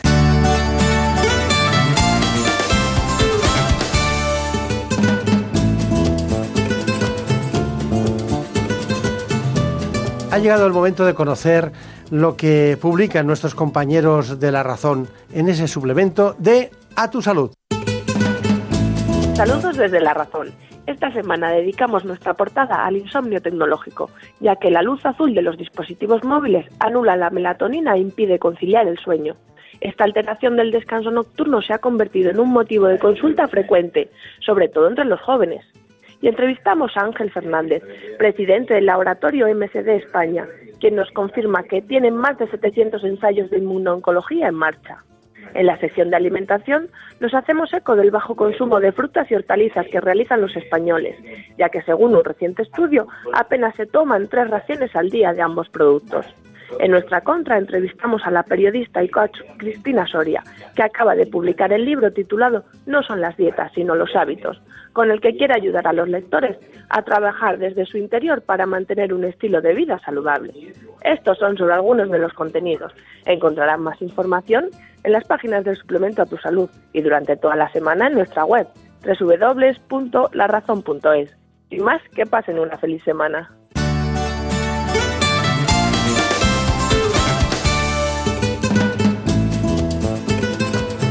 Ha llegado el momento más ilustrado en el ámbito del conocimiento de la sanidad y la salud pública en España. Viene de la mano del Global, Gaceta Médica. Si quieren ustedes estar bien de salud y además saber lo que pasa en el ámbito sanitario, tiene la palabra, se la damos en este instante, Santiago de Quiroga. Comenzamos con el repaso de la actualidad sanitaria. El Global nos cuenta que el nuevo plan de estabilidad que ha realizado el Gobierno lleva al 5,6% de inversión sanitaria versus el PIB para el año 2021, de lo cual se quejan, entre otros, la oposición. En boca de Jesús María Fernández, nos cuenta Gaceta Médica que el portavoz del PSOE habla de que no es soportable la disminución de la inversión en sanidad progresivamente desde 2018 hasta el 2021. Y pone dos ejemplos de por qué no es posible. Uno por el envejecimiento de la población y otro por la necesidad de incorporar innovación, aspectos que obviamente tienen de la inversión sanitaria hacia arriba. Nos cuenta también eh, Jesús María Fernández, portavoz del Grupo Socialista, que la postura del PSOE es clara y favorable a tener más especialidades médicas, en alusión clara a la especialidad de enfermedades infecciosas del que todo el mundo habla bondades, pero que al final sigue sin reconocerse en España. Seguimos con el global. Reino Unido quiere explotar los términos en que podría seguir formando parte de la Agencia Europea del Medicamento. Se han salido los ingleses, bueno, Reino Unido, como ustedes saben, pero eh, siguen negociando pues una cierta permanencia en algunas de las estructuras más relevantes como la Agencia Europea del Medicamento. Y por eso se lo contamos. Seguimos con el global. Una docena de medicamentos van a ser los que serán calificados como blockbusters o medicamentos pues superventas que se lanzarán en 2018 para tratar qué básicamente eh, SIDA, diabetes tipo 2 y algunos tipos de cánceres como el cáncer de próstata. Son algunas de las patologías que conseguirán estas superventas. Nos vamos a las retribuciones del Senado y es que la Cámara Alta debatirá una moción que tiene por objeto acabar con las diferencias salariales entre los médicos de diferentes comunidades. El personal sanitario en general, una buena iniciativa complicada que alerta de la que va a alertar y va a abordar el Senado. Y nos despedimos con una noticia a propósito de esta semana del asma y esa sensibilización sobre los procesos respiratorios. La OMS, la Organización Mundial de la Salud, alerta de los fallecimientos por contaminación. Cada año mueren 7 millones de personas y 9 de cada 10 respiran aire contaminado. A pesar de esto, pues disfruten del fin de semana. Hasta la semana que viene. En buenas manos. Que viajar a la luz sería real. Lo pones todo al revés cuando besas mi frente y descubro por qué Ya no puedo inventarlo. Siento que bailo por primera vez. Eres el endulza la piel. de mi mente viajera que sigue tus pies. Siento que bailo por primera vez junto a ti. Así, así hay que tratar a aquellas personas que están frente a nosotros y padecen esas enfermedades de las que se curan la mitad. Me refiero en este caso al cáncer. Hoy está con nosotros el director del Medical Oncology Department del Ramón y Cajal, el doctor Alfredo Carrato.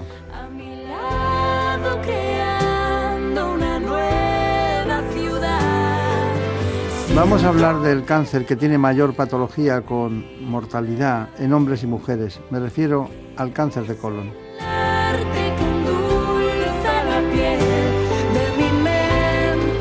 ¿Cuántas gentes se salvan ahora y cuántas morían entonces porque no teníamos los conocimientos actuales?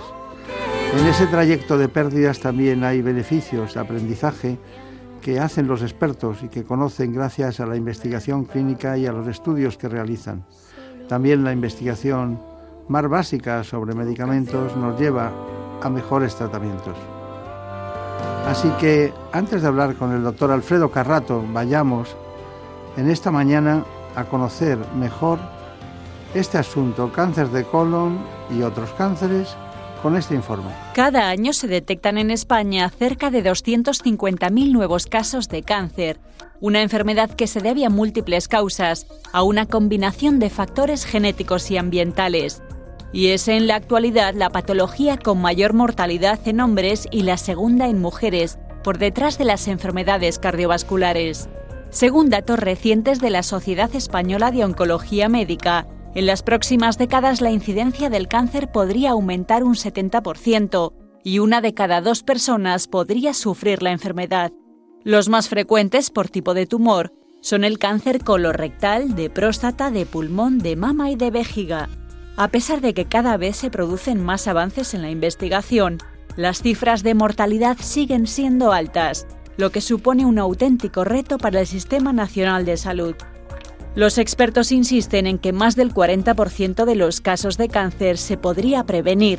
Por eso es importante controlar los factores de riesgo como el tabaco, el alcohol o la obesidad, claves para ganar la batalla a la enfermedad. Pues sí, eso es lo que vamos a hacer hoy en este espacio en el que vamos a tratar el cáncer más frecuente cuando se igualan los sexos de hombres y mujeres. Es el cáncer de colon.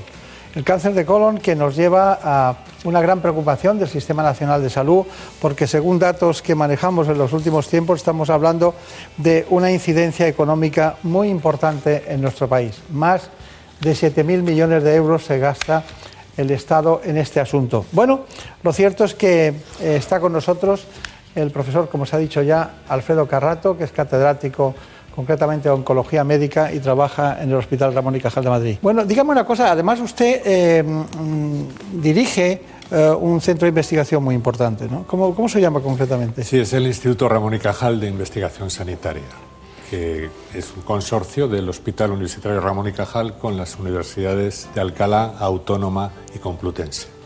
Está bien, está bien. Bueno, eh, concretamente cuando hablamos de cáncer de colon, eh, estamos hablando, como hemos dicho, el, el más frecuente en hombres y mujeres. El colon es un marco, ¿no? Es un auténtico marco. Y hay una parte que nosotros llamamos derecha y otra izquierda, ¿no? Eh, con una abertura, y por eso es un marco de un cuadro, pero le falta una parte, ¿no? Entonces la pregunta es, ¿es lo mismo un cáncer de colon derecho que izquierdo? Pues no, no es lo mismo. El tubo digestivo tiene eh, un origen diferente en el lado derecho que en el lado izquierdo a nivel del embrión y también está sometido el lado derecho a una serie de elementos distintos que en el lado izquierdo, por ejemplo, los ácidos biliares llegan con muchísima mayor concentración, 10 veces más en el lado derecho. Eh, pues los pólipos son distintos en el lado derecho, que son cerrados, que en el lado izquierdo. Eh, la flora bacteriana del lado derecho es totalmente diferente a la del lado izquierdo. Y todo esto hace que molecularmente los tumores del lado derecho sean diferentes a los del lado izquierdo. Eh, ¿cuándo, ¿Cuándo es quirúrgico un cáncer de colon? Pues es quirúrgico siempre que el cirujano pueda operar al paciente y no dejar nada eh, de tumor en el, el lecho de la Que cirugía. puede hacer una resección completa. ¿no? Completa. Y correcto. concreta, ¿no? Sí, Completa, sí, concreta. Cuando se lo puede llevar todo. Claro, claro. Cuando ya es- estamos hablando de otros estadios en los que hay ganglios, metástasis, entonces ya la dificultad es mayor. ¿no? Claro. ¿Qué supervivencia mm, de datos tenemos en, de morbo y mortalidad en general del cáncer de colon? Claro que no es lo mismo uno del principio Claro. que uno que se... Pero ¿qué, qué supervivencia tenemos para que... Bueno, pues en, en nuestro eh, medio, pues el cáncer colorectal es el más frecuente en eh, la población porque tiene una incidencia muy parecida en hombres y en mujeres y sumando ambas cifras resulta pues que tenemos por encima de 36.000 casos anuales. Esto es un- una cifra que tenemos que intentar que si seguimos diagnosticando sean con un estadio más bajo, que sean más curable y la supervivencia global, tanto de los estadios eh, más precoces como de los avanzados, toda conjunta, pues podemos decir que está alrededor del 60%, es decir, un 60% de los casos se curan. ¿Qué, qué, qué alimento de los que utilizamos diariamente quitaría usted para ayudar a que hubiera menos cáncer de colon? Por ejemplo, lo digo porque que- no es que quiera condicionarle la respuesta, pero me llama la atención el hecho de, de que las personas que toman menos carne, menos elementos, diríamos, eh, menos eh, aminas o purinas o elementos de ese tipo que están en las proteínas, pues parece que tienen menos. Sí, es cierto, la dieta muy rica en carnes eh, con grasas animales y muy eh, hecha en la barbacoa o en la plancha, pues está muy rica, pero desgraciadamente tiene muchos carcinógenos que pueden provocar eh, mayor incidencia de cáncer de colon. Tuvo lugar un simposio, creo, ¿no? Que siempre hacen ustedes periódicamente, cada cuánto tiempo? Es anual y esta ha sido la edición número 14. 14. Y bueno, y concréteme, eh, ¿para qué les ha servido? ¿De qué habla usted? Es un simposium que se llama Abordaje multidisciplinar del cáncer. Es eh, eh, pues un simposium donde el cáncer es abordado desde la perspectiva del cirujano, la perspectiva del patólogo, la perspectiva del radiólogo, del oncólogo médico, de cada uno de los especialistas que está alrededor de la enfermedad y se eh, trata de casos clínicos eh, a debate en los que pues la solución puede ser controvertida y llegamos a un consenso con una votación, con una participación del del eh, toda la audiencia. Hay pues en fin un ambiente muy eh, proactivo y, y hemos estado muy contentos porque ha habido más de 350 personas que han disfrutado durante los dos días y hemos podido mm, conocer de la mano de los expertos los avances en inmunoterapia, que es pues un cuarto poder, como la prensa o la radio o la televisión es el cuarto poder en el Estado, pues la inmunoterapia es, además de la cirugía, de la radioterapia y de la quimioterapia, el cuarto poder que estamos eh, desarrollando en la lucha contra el cáncer. Es una manera de contarlo que es muy propicia porque tenemos que seguir hablando con usted y con otros expertos sobre este tema de la inmunoterapia que a mí me ha sorprendido mucho. De hecho, me sorprende que tengamos que esperar tanto para poderla utilizar, ¿no? Que hay que esperar, seguir todas las fases, ¿no? Pero bueno, es lo que hay.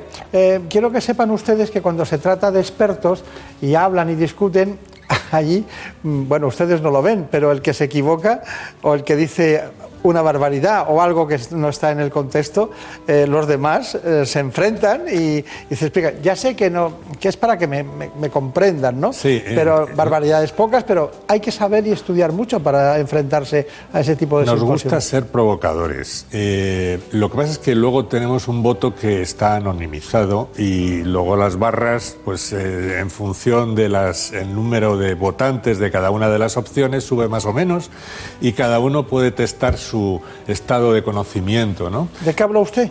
Eh, pues yo he estado durante todo el simposium y bueno, la inmunoterapia es algo que me resulta especialmente atractivo. La biopsia líquida es también otra herramienta que está actualmente en auge porque nos permite conocer las características del tumor en tiempo real y como la vida de los pacientes con cáncer es cada vez más larga, que tenemos supervivientes con cáncer que tienen pues 5, 10, 15 años con el mismo tumor, el tumor va evolucionando y no, no se parece en nada al que tenía al principio, necesitamos, en vez de biopsiar de nuevo el tumor, pues obtener una muestra de sangre donde está el, eh, en fin, eh, la imagen, eh, Las la, características. la información que estamos buscando. Claro, claro, claro.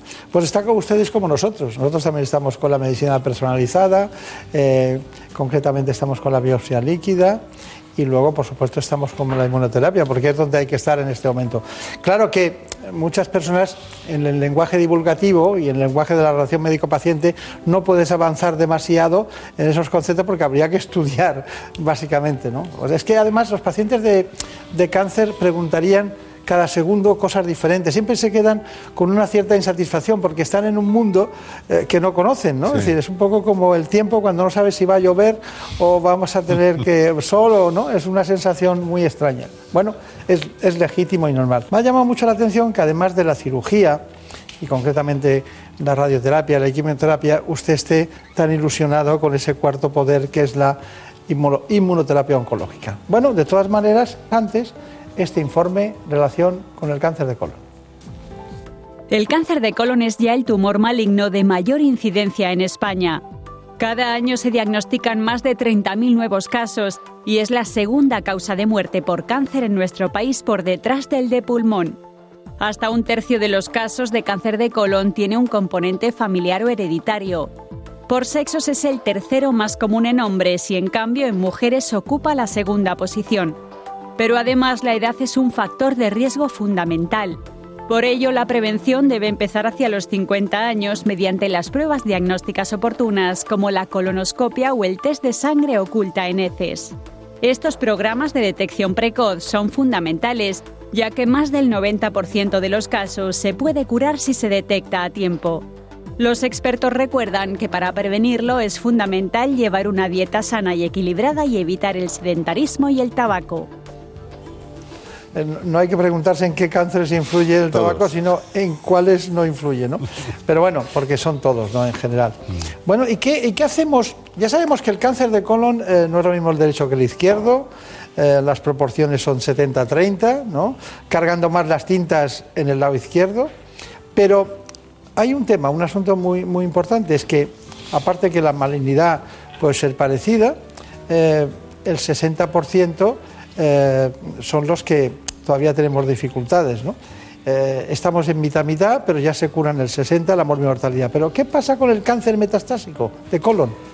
Bueno, el cáncer metastásico es uh, el estadio más avanzado de la enfermedad que todavía tiene posibilidades de curación. Para que nos hagamos una idea, eh, un 20-25% de los cánceres de colon metastásicos se diagnostican de primera, eh, vamos, de, primer diagnóstico. Es decir, que si nosotros tuviésemos los programas de cribado eh, implementados en todo el país, esa cifra se reduciría de manera drástica. Y el otro 20-25% de los pacientes que van a recaer que van a ser los, los- el resto hasta el 50% de metastásicos, son aquellos que recaen de estadios que ya tienen afectación ganglionar o que el tumor ha invadido órganos vecinos, que vienen del recto y que no se pueden resecar en su totalidad, etcétera, etcétera. Entonces, este eh, grupo de cánceres eh, que recae haciendo metástasis en el hígado, en el pulmón, es curable es curable gracias a que tenemos buenos fármacos que son capaces de reducir el tamaño de las metástasis y buenos cirujanos que son capaces de operar tanto el tumor primario como las metástasis. Y un 15, eh, 20% de los pacientes con cáncer metastásico son curables. Y de hecho tienen una supervivencia a 10 años pues muy eh, importante en un porcentaje muy alto de, de los casos que han sido sometidos a cirugía con intención curativa. Eh, ¿y, cuándo deciden ustedes hacer un nano contra natura? En el sentido de que, debido a las dificultades del tránsito intestinal, hay que hacerlo, porque eso es otra vida, ¿no? Sí, eh, esto es cuando es, es permanente, una colostomía permanente, pues es sobre todo cuando el tumor es de recto y está afectando el tercio inferior a la zona del esfínter. Entonces, claro, si el cirujano se tiene que llevar parte del esfínter o el esfínter entero y uno no tiene continencia, es mejor tener una bolsita que estar continuamente perdiendo por ahí abajo, ¿no? Claro, claro. Y, y es una de las eh, en fin, eh, efectos secundarios del tratamiento que tiene que sobrellevar un paciente si quiere salvar la vida después de una cirugía y de un tratamiento quimiorradioterápico previo. Claro. Bueno, ha llegado el momento de, de ver cómo se aborda quirúrgicamente tanto eh, lo que es el cáncer de colon como el de páncreas. Quería yo mm, hablar de- del cáncer de páncreas. Vamos a poner primero la información sobre un informe de cáncer de páncreas y luego cómo se abordan los dos. ¿Le parece bien? Usted es un enamorado del páncreas porque Bueno, nadie lo ha visto. Yo lo que necesito es ganarle terreno a esta enfermedad. Siempre lo dice, siempre lo dice. Vamos con el informe sobre páncreas. El páncreas es un órgano peritoneal que tiene forma cónica y que consta de una cabeza, un cuello y una cola que ocupa una posición profunda en el abdomen. Se encuentra adosado a la pared posterior del abdomen a nivel de la primera y segunda vértebras lumbares, junto a las suprarrenales, por detrás del estómago. Por ello es muy difícil de localizar y explorar. Este órgano puede sufrir distintas afecciones como la pancreatitis, que es una inflamación del mismo, o el cáncer. Cada año se diagnostican unos 6.000 nuevos casos de cáncer de páncreas en España. Tumores que al no causar síntomas de inmediato, en cerca de un 80% de los casos no se detectan a tiempo. Cuando los síntomas aparecen suelen ser vagos e imperceptibles. Coloración amarillenta de la piel y los ojos, dolor en el abdomen y la espalda, pérdida de peso y fatiga. Dado que frecuentemente se diagnostica tarde y se disemina rápidamente, el cáncer de páncreas suele ser difícil de tratar. Los posibles tratamientos incluyen cirugía, radiación y quimioterapia. Fumar, sufrir de diabetes, la pancreatitis crónica y algunos trastornos hereditarios son los principales factores de riesgo para padecer cáncer de páncreas. En resumen, doctor Alfredo Carrato, hemos hecho una información clara, concisa, concreta, de factores globales en todos los sentidos. ¿Qué recomendaría usted a la población en el tema del páncreas? Porque, claro, eh, es difícil ¿eh? saber que uno puede tener eso. Luego llegamos tarde siempre. Correcto, yo creo que eh, hace falta que a nivel eh, europeo seamos conscientes de que el cáncer de páncreas es eh, de los más letales. Apenas un 5% de los que tienen cáncer de páncreas se curan. Y eso es porque llegamos tarde. Y eh, es eh, obvio que es difícil diagnosticarlo porque es una víscera que está oculta en el abdomen, no se puede tocar y que hasta que no ha producido síntomas, no se ha diseminado, pues no se diagnostica. El eh, eh, éxito va a constituir pues el fruto combinado de varias estrategias. Primero que sepamos que existe este tumor y que tenemos que pelear contra él y ante cualquier síntoma que pudiera estar relacionado con el cáncer de páncreas, descartar que no haya un cáncer de páncreas. El eh, segundo es intentar hacer un diagnóstico precoz, es decir, eh, identificar la población de alto riesgo a tener un cáncer de páncreas y sobre ellos hacer un programa de cribado como el que existe en el cáncer colorectal o en el de mama. Y en el tercero, entender mejor la biología del tumor para eh, conocer qué talones de Aquiles tiene Claro, y hacer un tratamiento personalizado. Porque hoy en día lo único que tenemos para tratar el cáncer de páncreas es quimioterapia. No hay ninguna terapia dirigida contra dianas como existe en el cáncer de mama o en el de colon o en cualquier otro. En fin, vamos a seguir luchando. Ya encontraremos algo, no se preocupe. Sí, sí. Lo primero que hay que hacer es participar en ensayos clínicos para que avance cuanto antes esta enfermedad y que se invierta en investigación todo lo posible. Bueno, pues hemos hablado del cáncer de colon, del cáncer de páncreas. ¿Cómo abordamos la cirugía de estos dos tumores? La cirugía del cáncer de colon necesita de un diagnóstico de certeza que se realiza normalmente tras dar un positivo en un test de sangre oculta en heces. El diagnóstico consiste en una colonoscopia y una biopsia para certificar el carácter maligno del tumor y un TAC de cuerpo entero para constatar que no hay metástasis a distancia. La intervención se puede realizar por cirugía laparoscópica o con cirugía robótica. Lo primero es tatuar la lesión con tinta china mediante endoscopia para reconocer más fácilmente la zona afectada. Tras identificar el tumor y eliminar las adherencias, se disecciona el tumor con un amplio margen de seguridad, incluyendo el mesocolon y los ganglios linfáticos regionales. Una vez hecha la disección y realizada la sutura del remanente del colon con el intestino sano, se extrae la pieza quirúrgica afectada para analizar en anatomía patológica. El procedimiento es idéntico si se utiliza un robot Da Vinci. La diferencia está en que el robot ofrece imágenes en tres dimensiones y está dotado de un efecto antitemblor, lo que aporta al cirujano que opera a través de una consola mayor seguridad y precisión. Ambas técnicas se pueden utilizar también en la cirugía del cáncer de páncreas, dependiendo de la localización y extensión del tumor. El cáncer de páncreas se diagnostica mediante ecoendoscopia y biopsia o mediante taquicitología. Después de la cirugía, se aconseja un tratamiento complementario quimioterápico durante al menos seis meses para disminuir las posibilidades de recidiva tumoral. Bueno, usted tiene ya todo, todo lo que nosotros hemos aportado a su conocimiento para ir acompañándole en los tiempos, diríamos, verbales. ¿no? Pero eh, después de todo eso, cáncer de colon, cáncer de páncreas, ¿cuál es su conclusión? Pues creo que el, Aún no teniendo nada que ver uno con otro, pero bueno. el programa está haciendo una labor importante que es divulgar conocimiento para que cada eh, ciudadano sea consciente de que debe de cuidar de su propia salud y cuando tenga un síntoma acudir al médico cuanto antes. Eh, tenemos que participar en ensayos clínicos para avanzar en la lucha contra estos tumores y también tenemos que participar en las campañas de detección precoz para poder diagnosticarlos en etapas en que son curables. Creo que es importante que todos sepamos que el cáncer es, es una parte de nuestra vida y que uno de cada dos hombres y una de cada tres mujeres tendrá cáncer a lo largo de su vida, ahora que nos morimos a los 80 y muchos o 90 años. Está bien, pues, eh, profesor Carato, muchísimas gracias por su aportación y pronto hablaremos enseguida casi.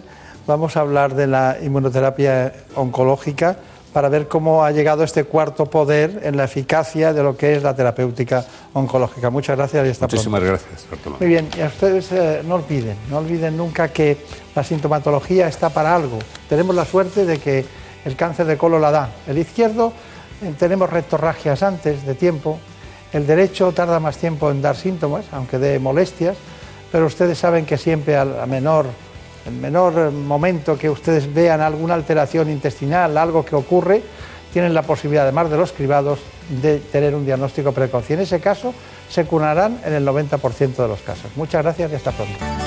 En buenas manos. Por un beso tuyo, contigo me voy.